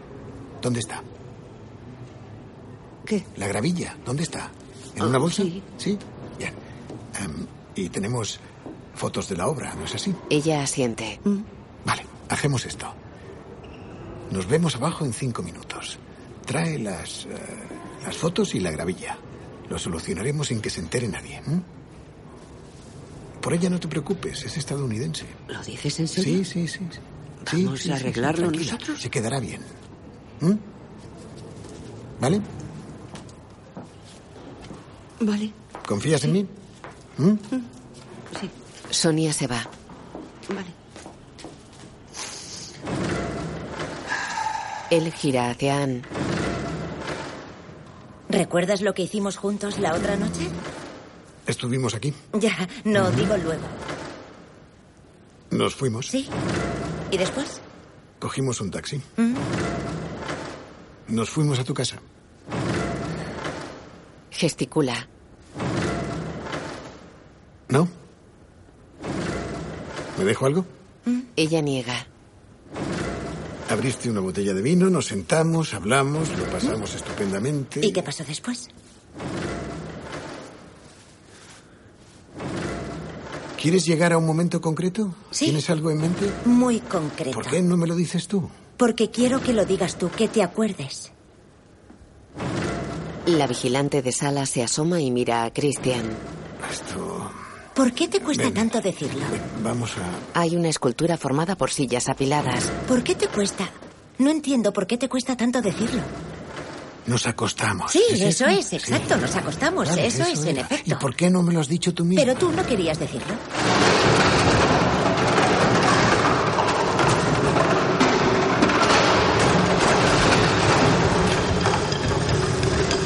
Las sillas se tambalean sin caerse. Estuviste dentro de mí, eso es lo que pasó. Sí, lo sé de sobra, soy de consciente de ello. Vale, genial. Entonces, ¿te acuerdas? Sí, eso es una parte de lo que es. Sí, una parte grande. Y Sí, también es una cuando El hombre y parte... la mujer, ya sabes. El hombre está Bien. dentro de la mujer, ¿no? ¿Y eso significó algo o no? Por supuesto. ¿Vale? ¿Qué significó para ti? La vigilante los mira sentada en una silla. Lo pasé muy bien esa noche, muy bien, de verdad. Fue algo estupendo. Bien, y a mí me gusta. Oye, baja la voz, por favor. Lo digo porque hay alguien por ahí atrás, ¿vale? Sí, continúa. Me gustas. Y Siento una conexión emocional contigo. Me gustaría explorarla porque es importante para mí. No voy acostándome con cualquiera por ahí, ¿sabes? Necesito esa conexión. ¿Tú sí que te acuestas con cualquiera? ¿Perdona? Que si tú te acuestas con muchas mujeres. La vigilante los mira desde su silla. ¿Es algo que sueles hacer a menudo? ¿No es una pregunta muy personal? Ah, bueno, igual que estar dentro de mí, es bastante personal. Ya, pero eso... ¿Qué tiene que ver? Quiero saber si haces esto a menudo.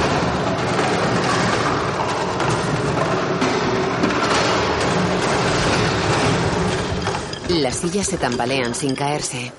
¿Con, ¿Con qué frecuencia dirías que sales con mujeres a las que apenas conoces y te acuestas con ellas y las penetras?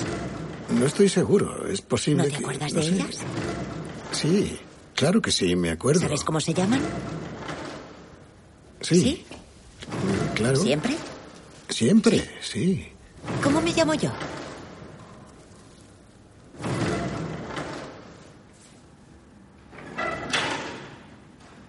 Ella lo mira boquiabierta. Sé cómo te llamas. Vale, pues ¿cómo me llamo? No voy a seguirte el juego. Esto es absurdo. Si te sabes el nombre de alguien, dices, claro que sé tu nombre. ¿Y el nombre? Sí sé tu nombre. ¿Cuál es? Ann.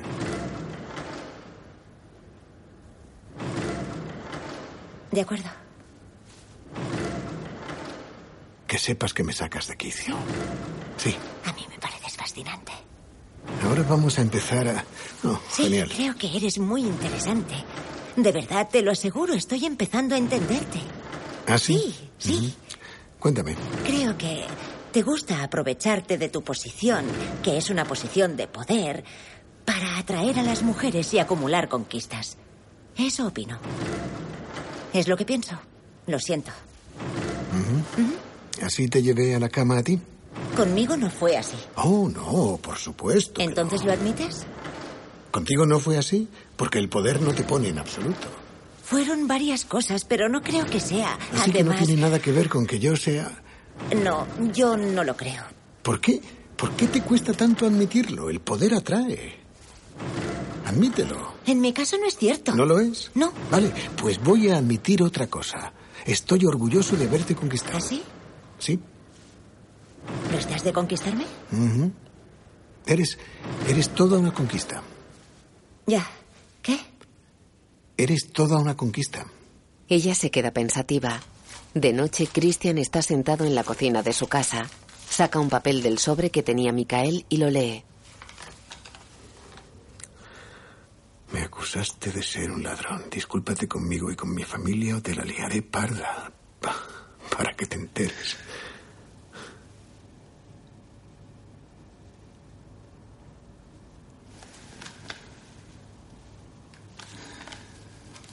Deja el papel, se quita las gafas, apoya los codos en la mesa y se lleva las manos a la cara.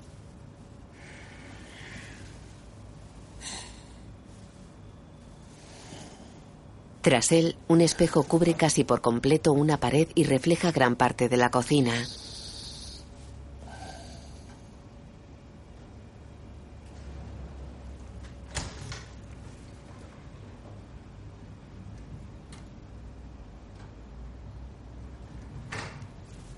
Mira intrigado hacia la izquierda.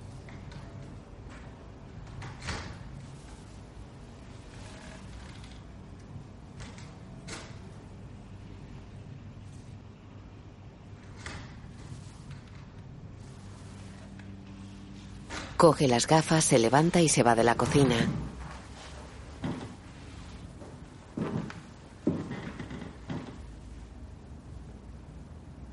La cámara recorre lentamente la pared en la que hay un panel simulando una escalera.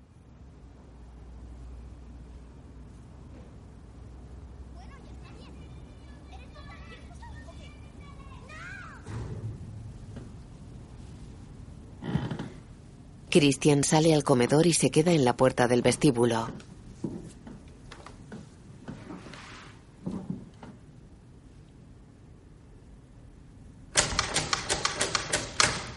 Mira intrigado la puerta de la calle.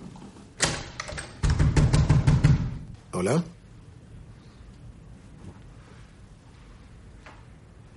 ¿Hola?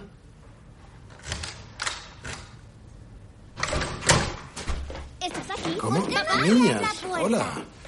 ¿Por qué no nos has ido a recoger? Porque no me tocaba a mí. Hemos tenido que llamar a mamá. No me había dicho nada. Gente. esta! ¡Eh! ¡No la empuje! Oye, no, no, no, no, no, no, quietas. Estáos quietecitas. ¿Pero ¿Qué os pasa, por favor? ¿Qué pasa aquí? No, no, no. Chicas, no podéis pelearos así. ¿Por qué hacéis eso? Pero ya está bien. No, por favor, no os insultéis. Quietas, quietas, quietas. Oye, oye, oye, oye, oye, ya está bien. Oye, oye, ¿pero qué haces? No, Lili, estate quieta. No, estate quieta. Vete a tu cuarto. Vete a tu cuarto. ¿Qué te pasa, Lise? No. Lili, ¿qué os tengo dicho sobre dar portazos? ¿Qué os tengo dicho? ¿Eh? ¿Qué os tengo dicho sobre dar portazos? Ya hemos hablado muchas veces de esto. Vamos a ver, ¿qué, qué, qué puñetas os pasa? ¿Eh? Lise, tú eres la mayor. ¿Qué? Pero, pero, pero, ¿qué está pasando? Lise tiene 13 años. Está en la cocina frente a una encimera sin mirar a su padre. ¿Hola?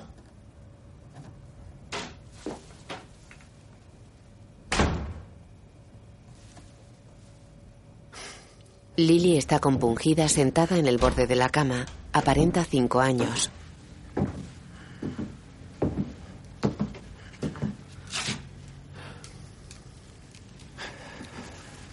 Christian se sienta a su lado.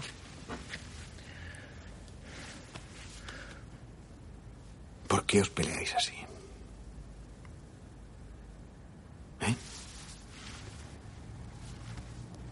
¿Qué pasa? La niña sigue inmóvil y compungida. La niña levanta los hombros.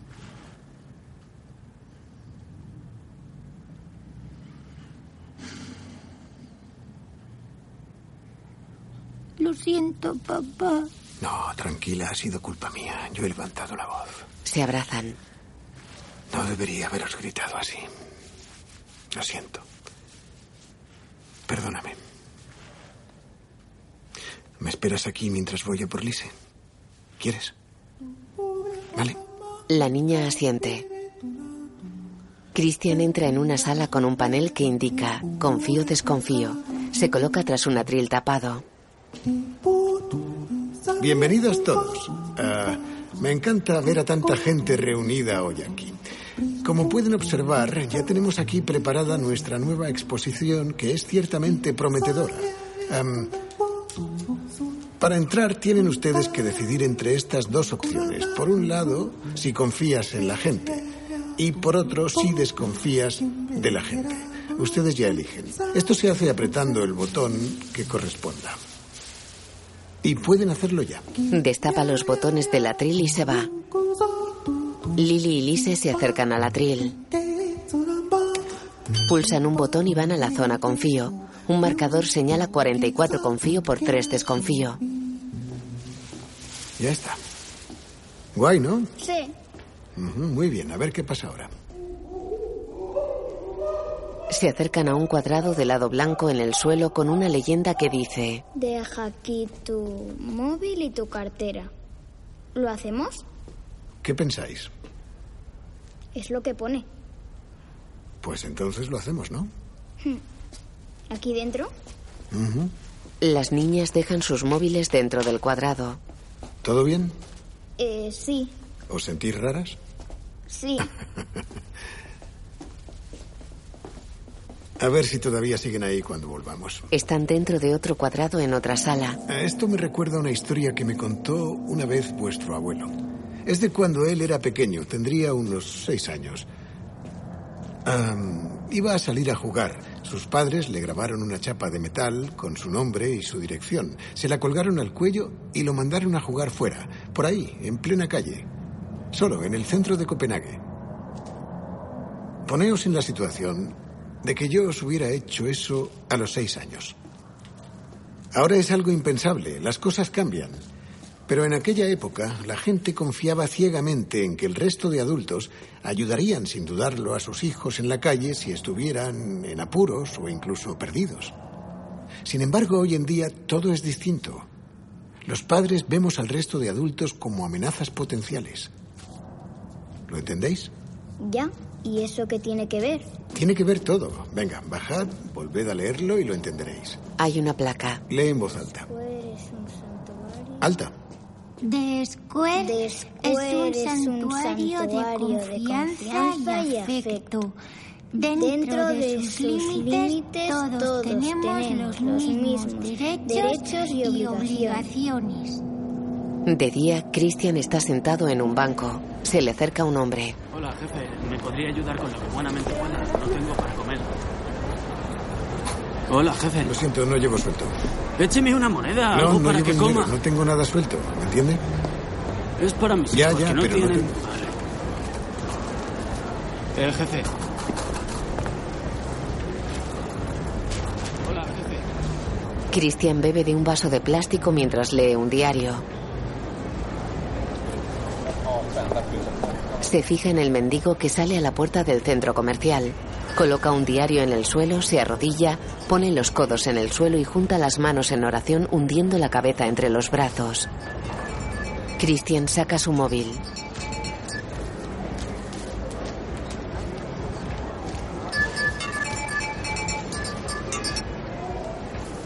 Diga. Hola, soy Pauline de las oficinas de YouTube en Suecia. Sí, hola. Felicidades por llegar a las 300.000. Perdone, ¿cómo dice? Enhorabuena por sus 300.000 visitas. ¿300.000 visitas? Eso es. Tiene un vídeo en su canal que ha generado mucho tráfico en muy pocas horas. Sí, bien, genial. Estupendo. Su- supongo que te refieres al coloquio con el artista. Refiero a Niña Mendiga Rubia explota en pedazos. La razón de mi llamada es preguntarle si estaría usted interesado en poner anuncios en el vídeo. De ese modo podría monetizar el tráfico. ¿Hola? Ah, espera, a ver si lo he entendido. Dices que tenemos un vídeo en nuestro eh, canal de YouTube donde una niña explota. Es lo que me han informado. Yo no he visto el vídeo. No trabajo en contenido. No, eh, claro que no. Eh, escucha, ¿puedo llamarte como en unos eh, diez minutos cuando sepa algo más al respecto? Claro, sí. Sí, pues eso haré. Sí, muy bien. Adiós, adiós. Mira la pantalla. Somos virales, somos virales, somos virales, somos virales, somos virales, somos virales. Por favor, no me jodas. Esto no puede estar pasando. Los dos creativos están en el vídeo. Pandilla de descerebrados. Mira al techo. Se guarda el móvil.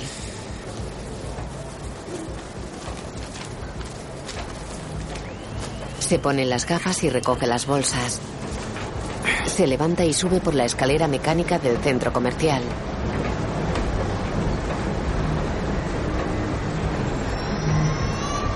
Arriba se detiene y mira a los lados. El centro está abarrotado.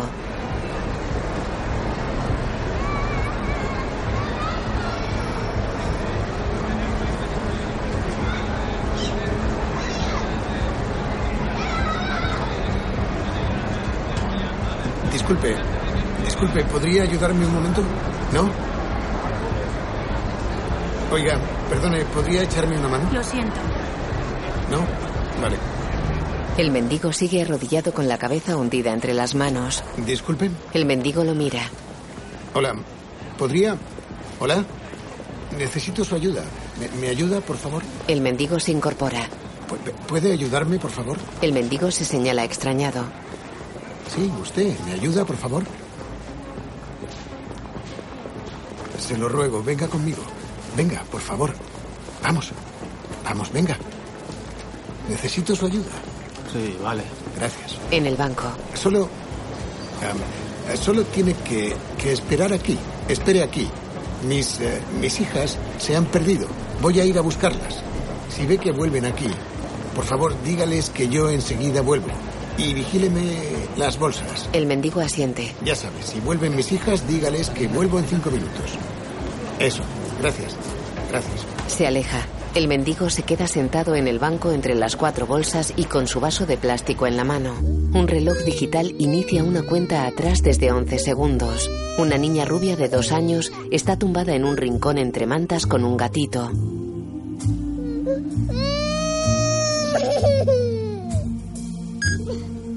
Un letrero reza. ¿Cuánta inhumanidad necesitas? 7. Para acceder a tu humanidad. 5. La niña con el gatito se sitúa en el centro del cuadrado pintado en el patio.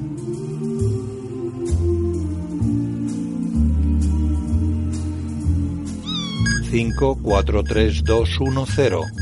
La niña está en el centro. La explosión surge del suelo bajo la niña. En diferentes idiomas. The Square es un santuario de confianza y afecto. Esta gente debe ir al infierno. Si me los cruzo por la calle, les pego un puñetazo en los morros. Así que sacáis dinero metiendo miedo a la gente. Joder, madre mía. Miran pantallas en el museo. ¿Por qué no se mueren ellos mejor? Qué fuerte. Dios Bueno, mío. al menos la gente lo comenta. Ahora, ahí está. Voy. Se levanta y se va. En un distribuidor, Christian lleva las bolsas. Habla con Sonia. Sus dos hijas están con él. Elna mira el móvil sentada en el despacho de Christian. Los responsables públicos que pagamos todos, que han hecho este vídeo con el dinero de los contribuyentes, con el dinero de mis impuestos y el de Hola. todos han producido esta película tan cínica. Hola, y Elna. otra de las cosas que Hola. hacen sin ser conscientes de ello, y es incomprensible, es atacar a uno de los colectivos más vulnerables de Suecia, los mendigos. Esa gente que se sienta delante de las tiendas de comida con vasos de papel en la mano y piden limosna. Subir un vídeo como este es como mearles en la cara. Lo que de verdad me enferma es que mi hija de seis ¿Puedes años apagar eso? viera partes del cuerpo volando por toda la pantalla. ¿Quién es el tonto ese? Elna, oye, esta es nuestra oportunidad de defender aquello en lo que creemos, porque como museo no debemos temer el forzar los límites, no podemos. Tenemos ante todo que ser capaces de trascender todo tipo de tabús. Nada debería entorpecer el camino de la libertad de expresión. Estoy convencido, creo que es nuestra oportunidad de demostrarlo. Sin duda. Se aguantan la mirada. Baby Dior. ¿Crees que alguien va a querer donar dinero a este museo?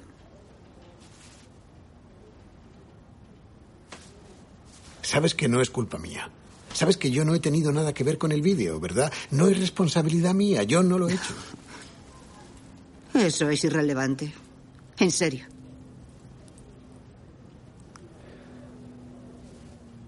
Tengo una reunión con la Junta. Y quiero asegurarme de que acatarás cualquier decisión que tomemos. Sí, claro, por supuesto. Bueno, en fin, depende de a qué te estés refiriendo con eso. A las decisiones que se tomen como consecuencia de todo esto. Las niñas están sentadas en el alféizar de la ventana. Obviamente. De acuerdo. Bien. Christian mira hacia la puerta sentado en la silla de su escritorio.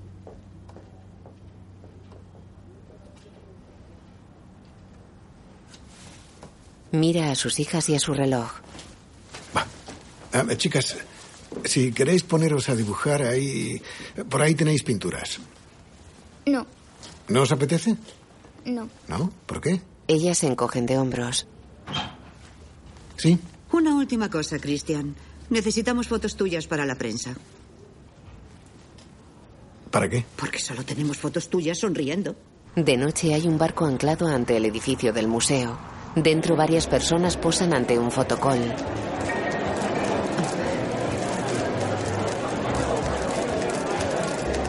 Bienvenidas. Christian, Dime. recuerda que no saben nada del vídeo. Ya, vale. Hola, ¿qué hay? Christian posa con una pareja de ancianos. Hacia aquí. Hacia aquí. Sonrían, por favor. Cristian, mira hacia aquí. Mira hacia aquí. Christian y Elna entran en un gran comedor y caminan entre las mesas redondas llenas de comensales.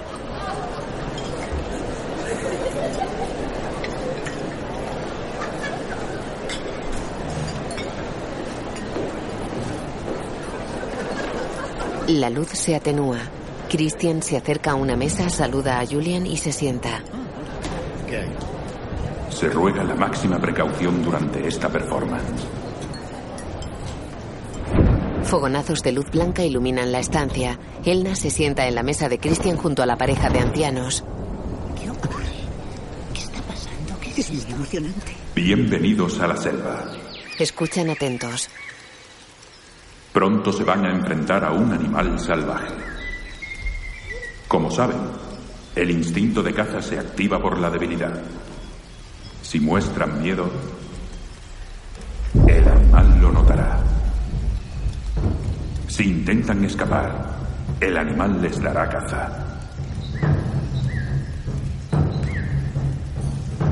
Pero si se quedan completamente quietos, sin mover ni un músculo, puede que el animal no perciba su presencia y se puedan esconder entre el rebaño, sabiéndose a salvo, porque otra persona será la presa.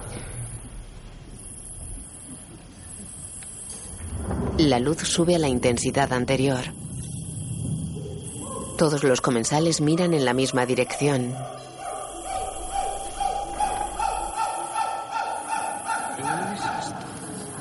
Clavan sus ojos en una puerta abierta de doble hoja acristalada. El hombre desnudo del vídeo inicial se detiene en la puerta y mira a los comensales. Lleva un pantalón negro y camina encorvado. Es musculoso y ronda los 40 años.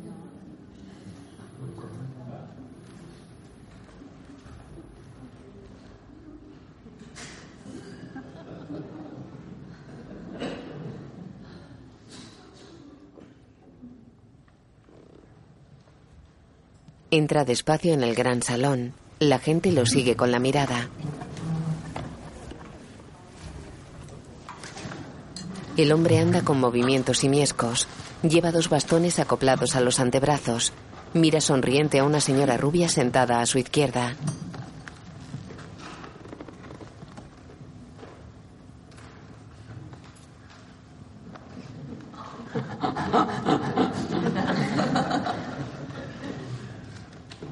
Ensombrece el gesto y mira a su derecha.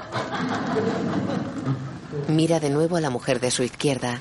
Ella le aguanta la mirada. Él sonríe. Saca el brazo del bastón y acaricia con el dorso de la mano el pelo de la señora. Se toca el cuello.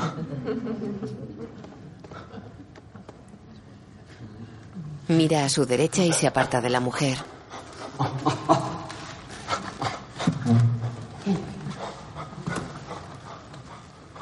Se detiene y levanta los brazos mostrando los bastones que lleva sujetos a los antebrazos. Gira con los brazos levantados. Los baja y camina por el salón con movimientos de mono.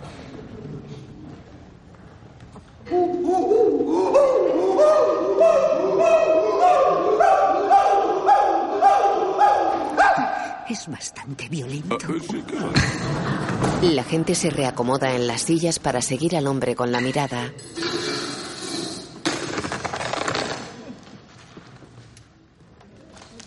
Camina cerca de las mesas. Un anciano le da la espalda.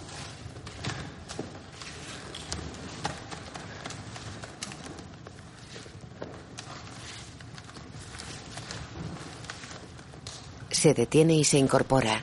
Mira amenazante a los comensales. Sigue caminando alrededor de las mesas. Se detiene y se yergue mirando a los comensales. Golpea el suelo con los bastones.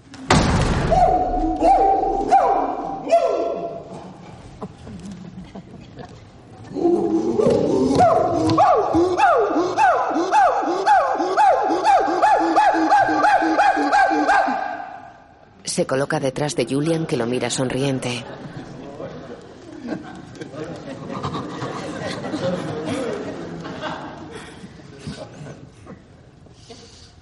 Hola.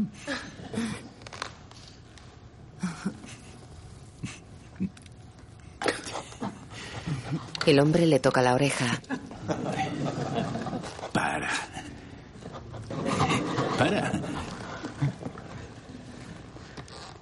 El hombre coge una servilleta y se la pone sobre la cabeza. Muy gracioso.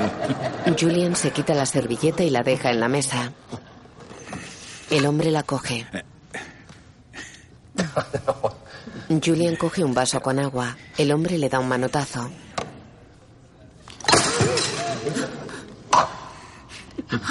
Julian se levanta. Venga, alárgate. El hombre se acerca. Vete.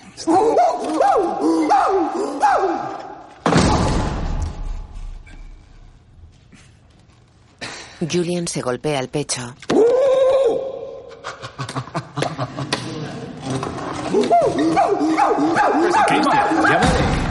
El hombre lo acosa. Vale, fin de la función, hombre mono. Fin de la función. Se acabó. Julian se aleja entre las mesas. El hombre lo persigue. Julian sube por una escalera hasta una galería. El hombre lo acosa desde abajo. Julian se va. Los comensales miran expectantes. El hombre se queda cerca de la escalera mirando hacia la galería.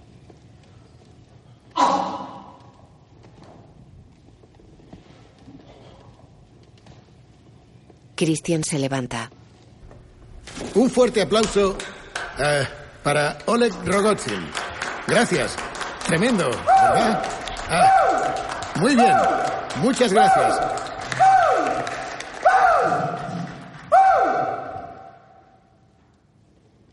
Eh, Oleg, acabo de decir... Estoy diciendo que... Acabo de decir... Oleg tira un pie de micro y enfrenta a Christian que se sienta en su silla.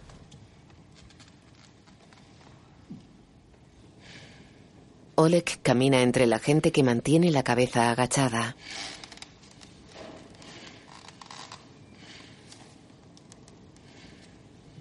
Oleg se detiene entre las mesas.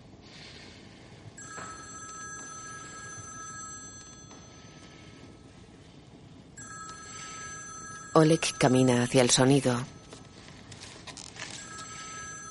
No, no, por favor. Agarra el hijab de una mujer. Un hombre se levanta y se interpone. La mujer se va del comedor. El hombre y otra mujer con hijab también se van. Oleg los persigue hasta la puerta. Corre y se sube a una mesa. Los comensales evitan mirarlo.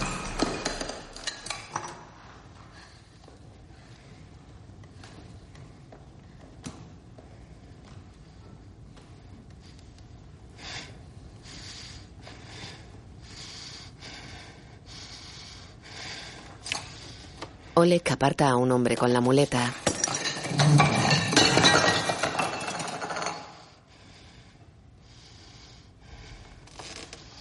Se acuclilla sobre la mesa mirando a un anciano sentado a ella. El anciano se levanta temeroso y se va.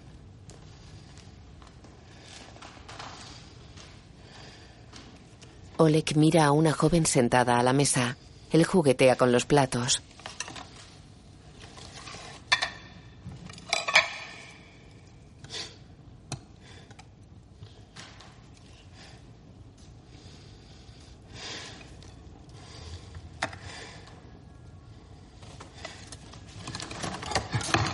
Se coloca sobre la mesa frente a la joven que se aparta asustada.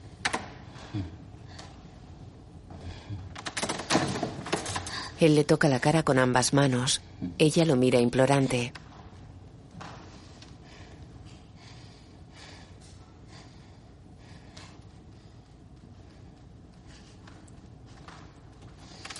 Oleg gira la cabeza hacia la sala y sonríe. Mira a la mujer que observa aterrada.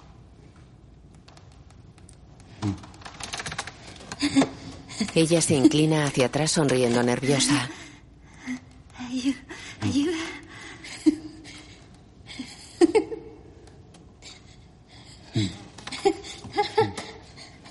Hola. Oleg le revuelve el pelo. Oye, me haces un poco de daño. Él abraza el pelo de la mujer obligándola a mantener la cabeza agachada. Él se frota la cara con el pelo. Frederick, ¿me ayudas? Venga. Ayuda. Oleg salta de la mesa y arrastra a la mujer del pelo. Se coloca sobre ella tumbada en el suelo.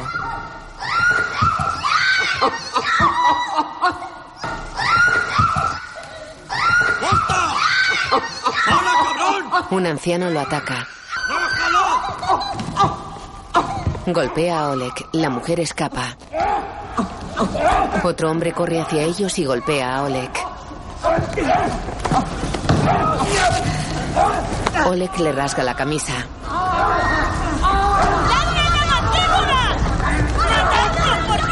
Varios hombres atacan a Oleg. Un mendigo está tumbado en la calle. Se protege de la lluvia con un plástico que cubre todo su cuerpo. Varios mendigos duermen bajo un soportal.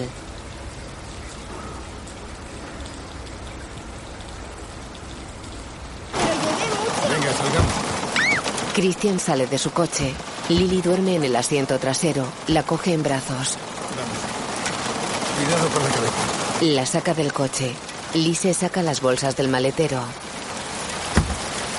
El chico moreno de la carta está sentado en el suelo del hueco de la escalera interior del edificio. El chico se levanta. Está junto a una bicicleta. ¿Tú eres Cristian? Christian y las niñas llegan a la escalera. Él lleva las cuatro bolsas. ¿Tú eres Cristian? Papá. Am, ¿Por qué no vais subiendo? Yo subiré enseguida. Esperadme fuera. Las niñas suben. Oye, ¿qué pasa aquí? Me dejaste esto en el buzón. Mis padres creen que soy un ladrón. ¿Pero qué haces aquí dentro? Aquí no puedes entrar. Hombre, que si puedo. Mira, Pídeme es- perdón. Después miré. Escúchame, tienes que irte. No puedes estar aquí, no debes. Esto es un disparate. Y ahora vete. Venga, No te vayas. sí. No. Sí. ¡Eh! ¡No te vayas! ¡Ven aquí! Oye, ¡eh! Sube tras Christian. ¡No te vayas! Chaval, no puedes ni estar aquí ni gritar. Claro La que gente puedo. duerme. No. Si me pides perdón, Oye, me voy. Escúchame y pon atención. No es nada personal. Lo siento mucho si mi carta te ha metido en líos. No era mi intención. Y ya no puedo hacer nada. Mira, Pero tienes no, que no, no, pedirme no, perdón. déjame hablar. No tiene nada que ver contigo. De verdad, te juro que no es nada personal. En serio. Solo pretendía recuperar mi teléfono y mi cartera. Y ya lo tengo. Así que Claro ya te que puedes sí. ir. ¿Pero qué haces? Buenas noches. Que descanses. Y no te quedes aquí. ¡Para! El chico baja a por la carta que Christian le ha quitado y tirado por el hueco de escalera. Oye, para. Sube tras él. ¿Pero qué haces subiendo? No sigas subiendo. Vete de aquí. No, oye. Lárgate ya. Oye. Para. Ya está bien, chaval. Sí, No, ya está bien. No, conmigo no, y con mi familia. que no Eso es lo grites. que vas a Cállate hacer. ya y vete de aquí. Si no te vas, te sacaré a la fuerza. Créeme, lo digo en serio. ¿Me oyes? Voy a contar hasta tres. Uno, dos, fuera. El chaval recula un escalón. Que te largues. El chico gira y se va.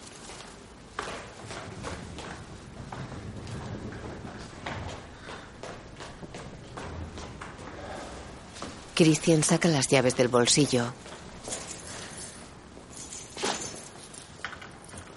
Abre la puerta. Venga, pasad. Las niñas pasan. Christian mira intrigado por el hueco. ¿Pero ahora qué haces? No, no hagas eso. Baja.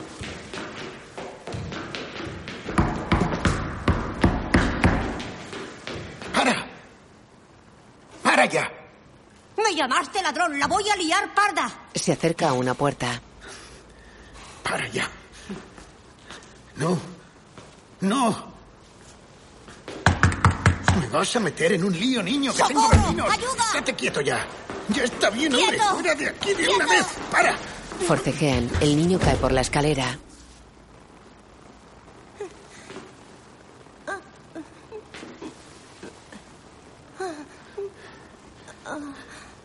¿Por qué no me has hecho caso? Debiste hacerme caso. ¿Eh? Ahora vete a casa. En el piso. Las niñas están de pie con la cabeza agachada.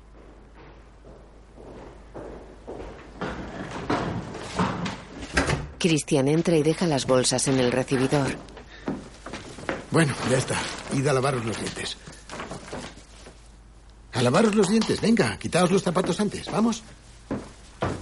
Las niñas se descalzan. Él se va. En el hueco de la escalera ya no está la bicicleta. Christian está ante la nevera abierta. Tiene una botella de agua en la mano. Cierra el frigorífico. Abre la botella y bebe a morro. Pone el tapón y queda pensativo.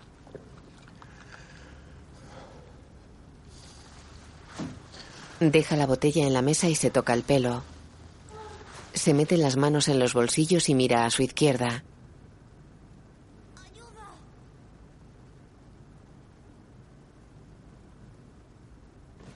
Se va de la cocina. El hueco de la escalera está a oscuras. Christian se asoma y mira hacia abajo. Hola. Mira hacia arriba. Eh, ¿Hay alguien ahí?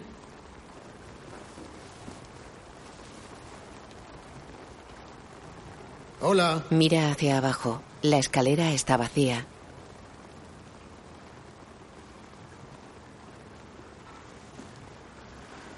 Christian mira hacia arriba. Se aparta de la barandilla.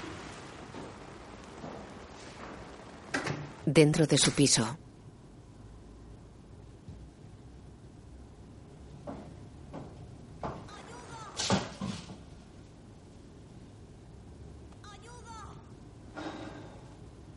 Coge el calzado de las niñas y lo pone en el recibidor. Sí, mejor. Ya está. Entra en la cocina. La cámara se queda en el salón.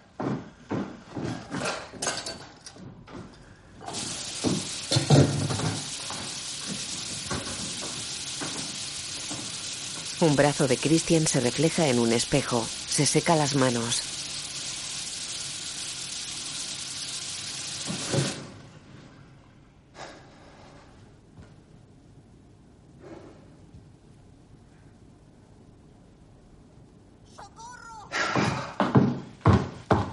Christian sale a la escalera.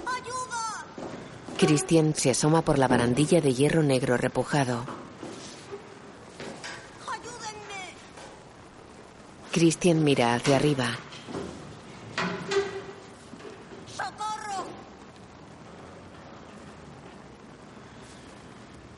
Se lleva las manos a la cabeza. Está sentado en la cocina de su casa. Agacha la cabeza.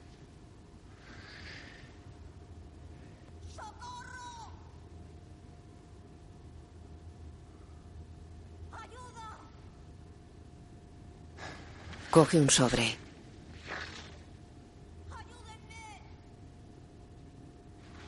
Lo deja y coge otro.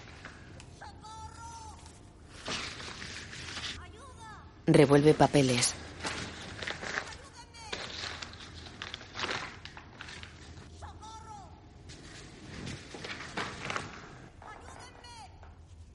Se levanta.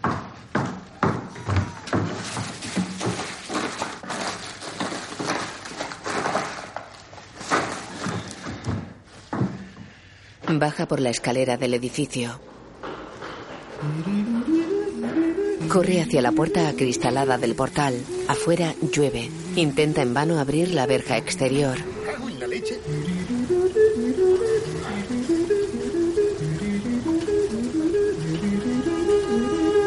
Escala la verja.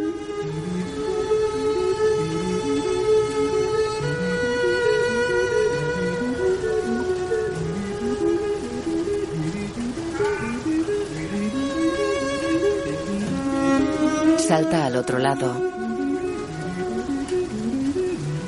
Busca en los contenedores de basura.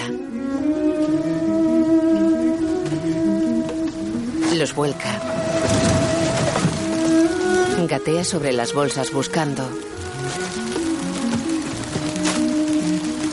Rompe una bolsa y esparce el contenido.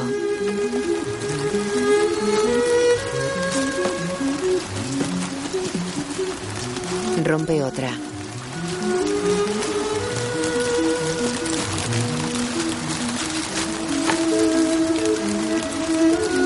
Rompe otra.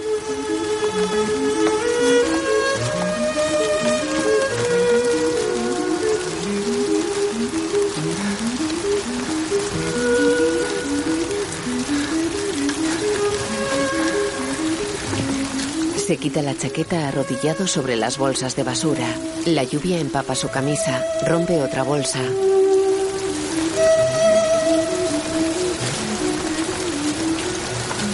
Manotea por las bolsas.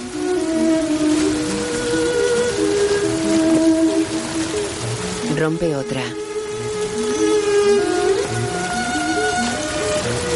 Coge otra e intenta romperla. Lo consigue y esparce el contenido.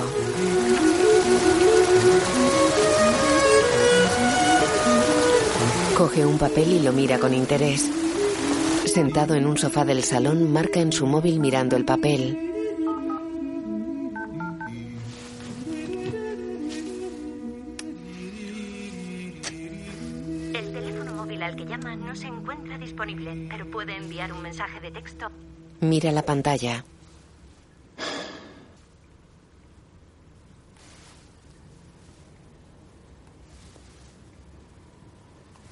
El teléfono horizontal y lo mira atentamente.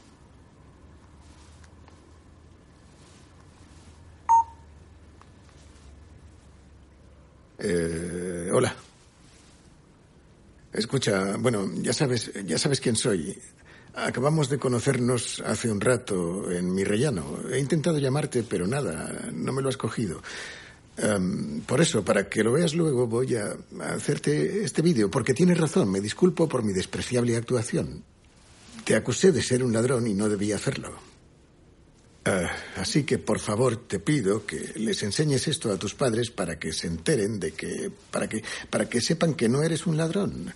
Ya sé que en la carta ponía que me robaste el móvil y la cartera, pero eso no es verdad en absoluto.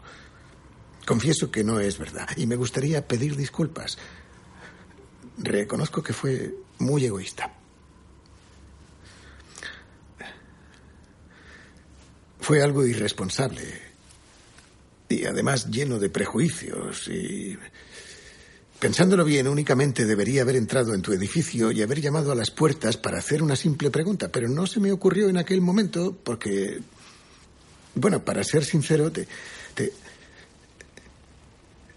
Tenía miedo, miedo de la gente que vive, de la gente que yo me imagino que vive en un edificio como el tuyo. Y, esas expectativas tan negativas dicen mucho de mí. Lo cierto es que dicen mucho de nuestra sociedad. En definitiva, porque estoy seguro de que no soy el único con prejuicios. O sea, vosotros también tenéis ideas preconcebidas sobre nosotros, tal vez. Porque a fin de cuentas, vosotros, vosotros seguramente también tendréis prejuicios con nosotros, porque nuestras vidas son distintas, son muy diferentes. O sea que, bueno, al final todo se reduce a la eh, política y al reparto de la riqueza. Y esto es así. Eh, yo, porque estos problemas no pueden resolverse de manera individual. La sociedad en general también tiene que arrimar el hombro. Hace falta implicarse todos. Ahora no basta con que admita de repente que me equivoqué y me disculpe en un simple vídeo. Es evidente que hay problemas estructurales muchísimo mayores que la sociedad tiene que resolver enseguida. De hecho, yo mismo conozco a una de las 291 personas que poseen más del 50% de la riqueza mundial. Un tipo como él podría solucionar un montón de estos problemas simplemente moviendo un dedo. Anne está en su casa mirando su móvil. El chimpancé se pinta la cara con un pintalabios.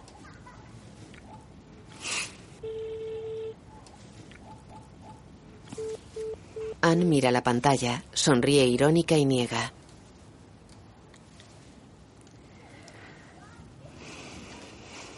Se pone el móvil al oído. Hola, has llamado a Christian. No puedo atenderte ahora, pero por favor deja tu mensaje y te llamaré. La grada de una sala está abarrotada. Los fotógrafos ocupan la primera fila de butacas. Hola, bienvenidos.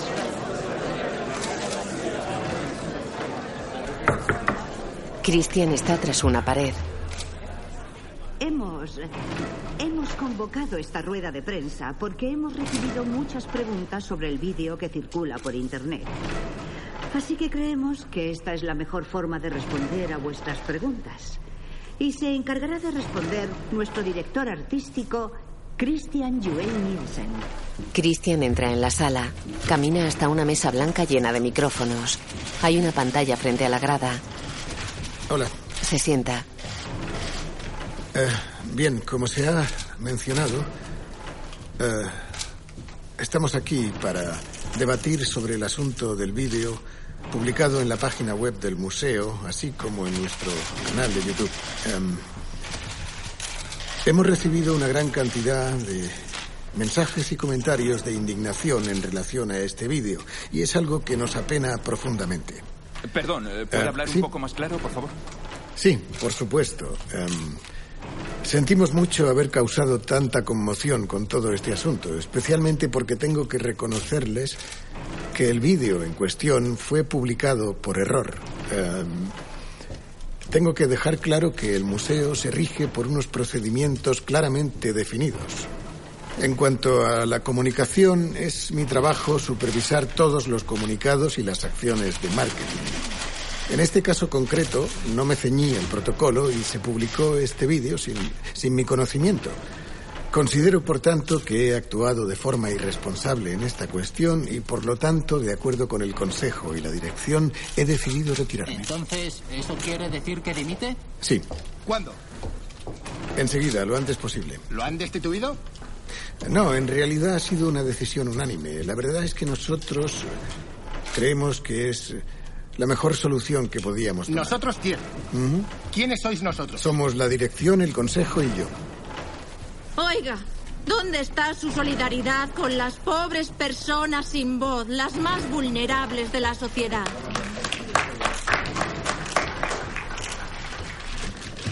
Dan un micrófono a la mujer. ¿Dónde está su solidaridad con las pobres personas sin voz, las más vulnerables de la sociedad? Debería darle vergüenza. La mujer devuelve el micro. A mí me surge una pequeña duda. Eh, lo que dice es un completo... Coge el micro. Esto me parece un completo disparate. Ha empezado diciendo que el Consejo del Museo y usted han acordado que usted debe dimitir. Sí, fue una decisión conjunta. Hemos determinado que esta, que esta no es la imagen que deseamos para el proyecto. ¿Entonces cree que han alcanzado el límite de sus capacidades en lo relativo a la libertad de expresión? ¿Considera que ha tocado techo en términos de comunicación? ¿Usted cree personalmente que quizás se ha pasado de la raya? Yo pienso que la libertad de expresión conlleva ciertas responsabilidades. Uno debe analizar lo que expresa. No se puede decir cualquier cosa, de modo que... expresión? Permita, permítame una pregunta. ¿A usted no le parece que se trata de un desarrollo muy preocupante si se autocensura de este modo, y más en una posición destacada? No lo veo como autocensura porque la decisión no ha sido únicamente mía. Pero ha participado en esta decisión. A ver, claramente acaba de decir que usted también piensa que el vídeo es tan desagradable que se ha sentido obligado a dimitir. Sí, a fin de cuentas cometí un error. El vídeo se publicó sin mi autorización. ¿Es ahí donde usted pone el límite? Eh, en un vídeo de ficción donde una niña explota. Para mí no hay límites. Ese es su de- límite, es evidente. No, ni hablar. No tiene que ver con mi opinión personal, oiga. Limita la libertad de expresión. Que no es mi opinión personal. Estamos hablando de que el límite para el museo y para mí llega hasta aquí, nada más. Sin embargo, Pero vamos a ver, Está ¿qué es lo poniendo que límites todavía a no entiende? libertad. Creo que usted está contribuyendo a crear un futuro muy preocupante para nuestra sociedad con esta decisión. Y se lo digo alto y claro.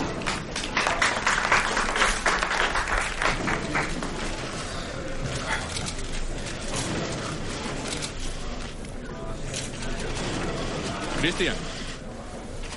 Cristian. Tengo algunas preguntas sobre el contenido del desarrollo del vídeo.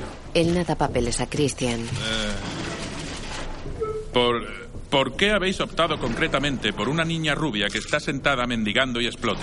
Ha llegado esto de la agencia de comunicación. Si pensamos en los países pobres de la Unión Europea, eh, ¿por qué no usaron a un niño de pelo castaño? Bueno, mi... eh, ¿Por qué lo habéis hecho así? Como acabo de explicar, en esta ocasión no he hecho bien mi trabajo. No se quitan de cerca como No debía puede el proceso. a ya eso. he dicho Es una que pregunta no sencilla. las decisiones, pero acabo de recibir un comunicado que arrojará luz sobre el tema. Eso espero.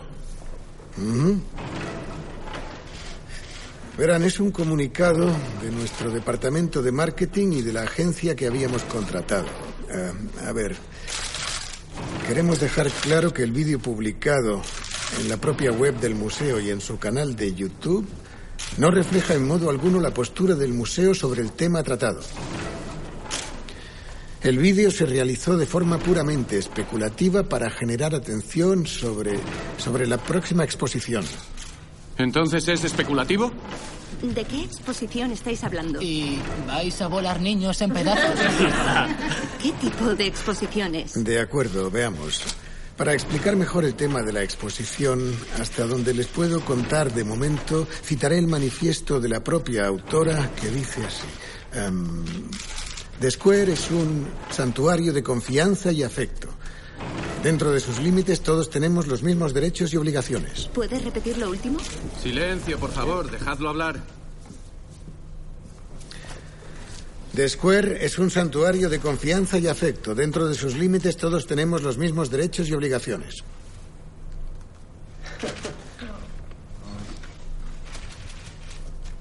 ¿Cómo se llama la artista? Lola Arias. ¿Puedes repetir el apellido? Arias. A-R-I-A-S. Gracias. Elna. Todo el material de prensa está en nuestra página web. ¿Allí también hay fotos de Lola Arias? Sí, hay fotos de prensa en alta resolución, tanto del artista como de algunas de sus obras, y hay un dossier de prensa disponible para descarga desde la página web del museo. De día, Christian mira un diario en la cocina de su casa. Tenemos a un chico en el estudio, de 22 años. Da charlas sobre Se detiene en varios artículos del museo. En uno de ellos está su foto. durante toda la escuela primaria. Para ayudarnos a salir de esta maravilla que infesta nuestra ciudad. El todo escolar. Bienvenido, Dios Imaginación. Y luego cuento lo que puede hacer la sociedad. Cómo todos podemos reaccionar a esa vulnerabilidad. Me parece interesante que se tenga en cuenta esa situación para que sirva de aviso. En breves momentos repasaremos las charlas, pero en tu caso, ¿qué es lo que hacía que sufrieras acoso? Sufrir acoso es algo aleatorio. Cualquiera puede sufrirlo. Ocurre ahora y ha ocurrido siempre. Christian se acerca a una cafetera y manipula la pantalla táctil. Quita una olla de la vitro. En un escenario, Los entrenadores son Cerise Johansson, Yasmin Bellasid y Josephine Talmon. Y aquí llegan las linces. Salen 24 niñas uniformadas que ocupan el interior de un cuadrado de lados blancos. Llevan vestidos de falda corta negra y parte superior blanca.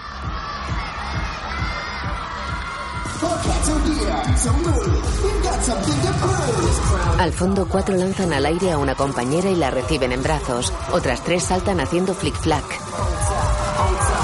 Se juntan en grupos de tres o cuatro. Levantan a una sujetándole una pierna. La lanzan y la recogen en brazos.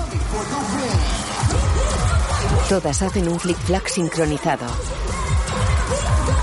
Se agrupan de nuevo, lanzan a una compañera al aire y la sujetan sobre las manos de todas.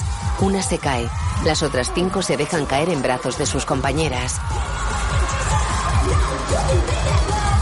Sujetan a una de pie sobre ellas y suben a otras. Hacen figuras entre ellas sosteniendo y bajando a unas y otras en el aire. Lise está entre las participantes.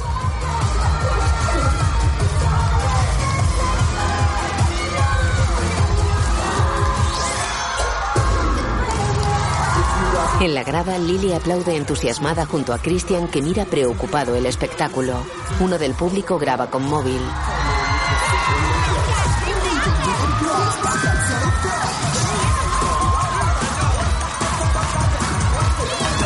Las chicas danzan sincronizadas, se dejan caer sentadas menos una en el centro al frente de todas.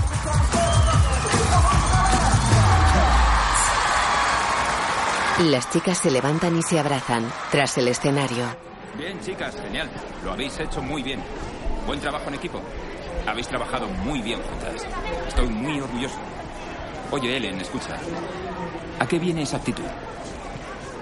Mírame. Sentarte aquí a autocompadecerte no ayuda a nadie. ¿Vale? Deja de malgastar energía. Úsala para ayudar al equipo.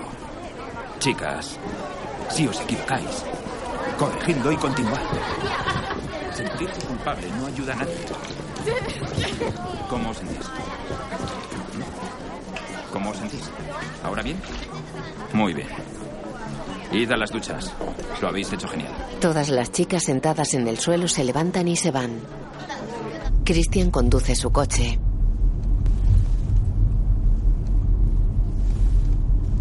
Sus hijas van en el asiento trasero. Oye, ¿a dónde vamos? Os lo explico en un minuto.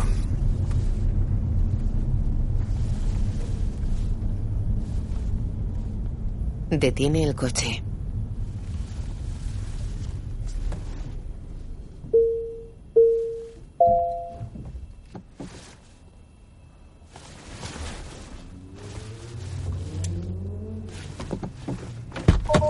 Abre la puerta. Um, ¿Os acordáis del niño aquel que nos esperaba en el patio la otra noche? Vive justo ahí. Necesito hablar con él. Tardo diez minutos. Gira la cabeza hacia las niñas. O veinte, como mucho. ¿Os importa esperar aquí? ¿Os parece bien? Lee se asiente levemente.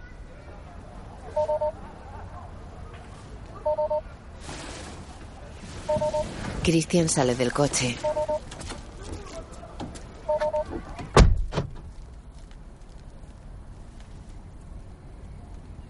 Papá. Papá. Christian abre la puerta y las mira desde fuera. ¿Qué pasa? ¿No podemos acompañarte? Bueno, si ella quiere. ¿Tú quieres? Lily asiente. Claro, venid, vamos. Suben por la escalera interior del edificio. Es circular pero de hueco cuadrado.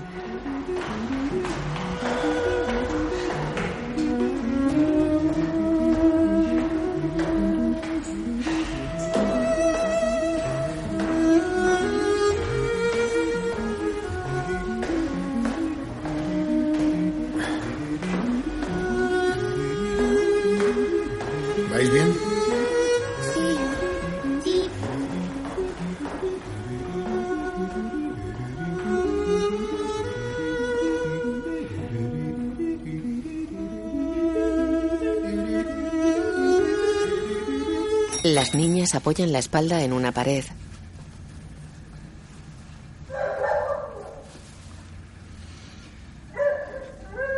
Miran expectantes a su padre parado ante una puerta.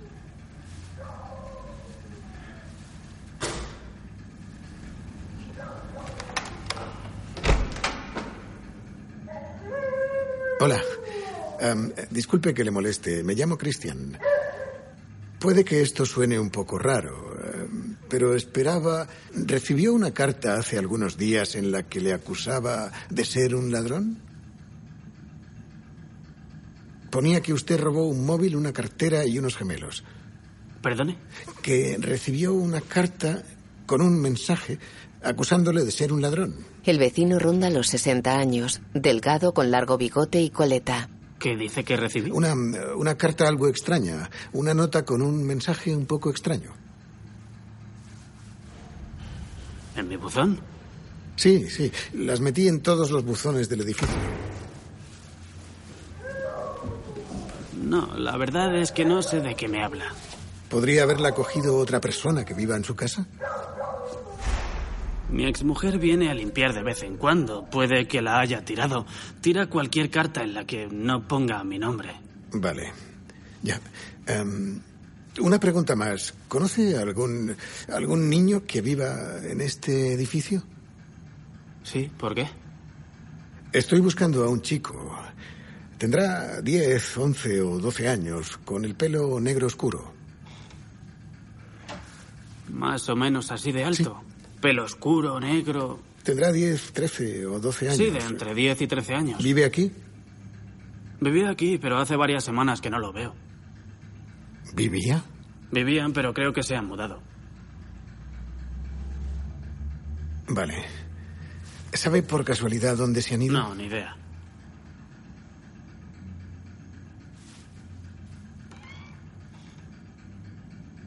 Siento no poder ayudarle.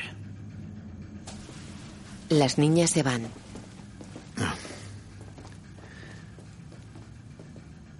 Vale.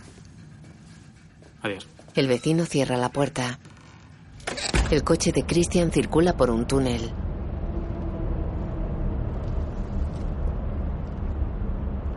Las niñas van en el asiento trasero. Lily lleva una gorra de béisbol.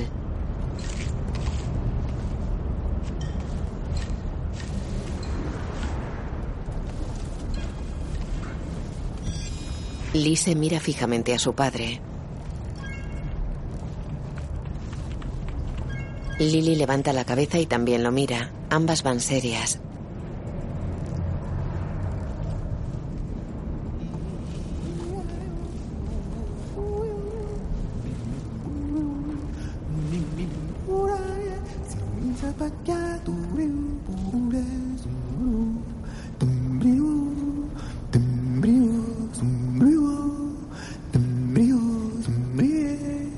Lily agacha la cabeza. La visera de la gorra oculta sus ojos. La imagen funde a negro. Christian Klosbang, Anne Elizabeth Moss, Julian Dominic West, Oleg Terry Notary, Michael Christopher Leso, Lise Lise Stephenson, Lily Lilian Mardon, Elna Marina Siptienko, Sonia Anika Lilieval y el niño Alejandro Edward. Guión audio descriptivo en sistema UDESC, escrito y sonorizado en Aristia Producciones.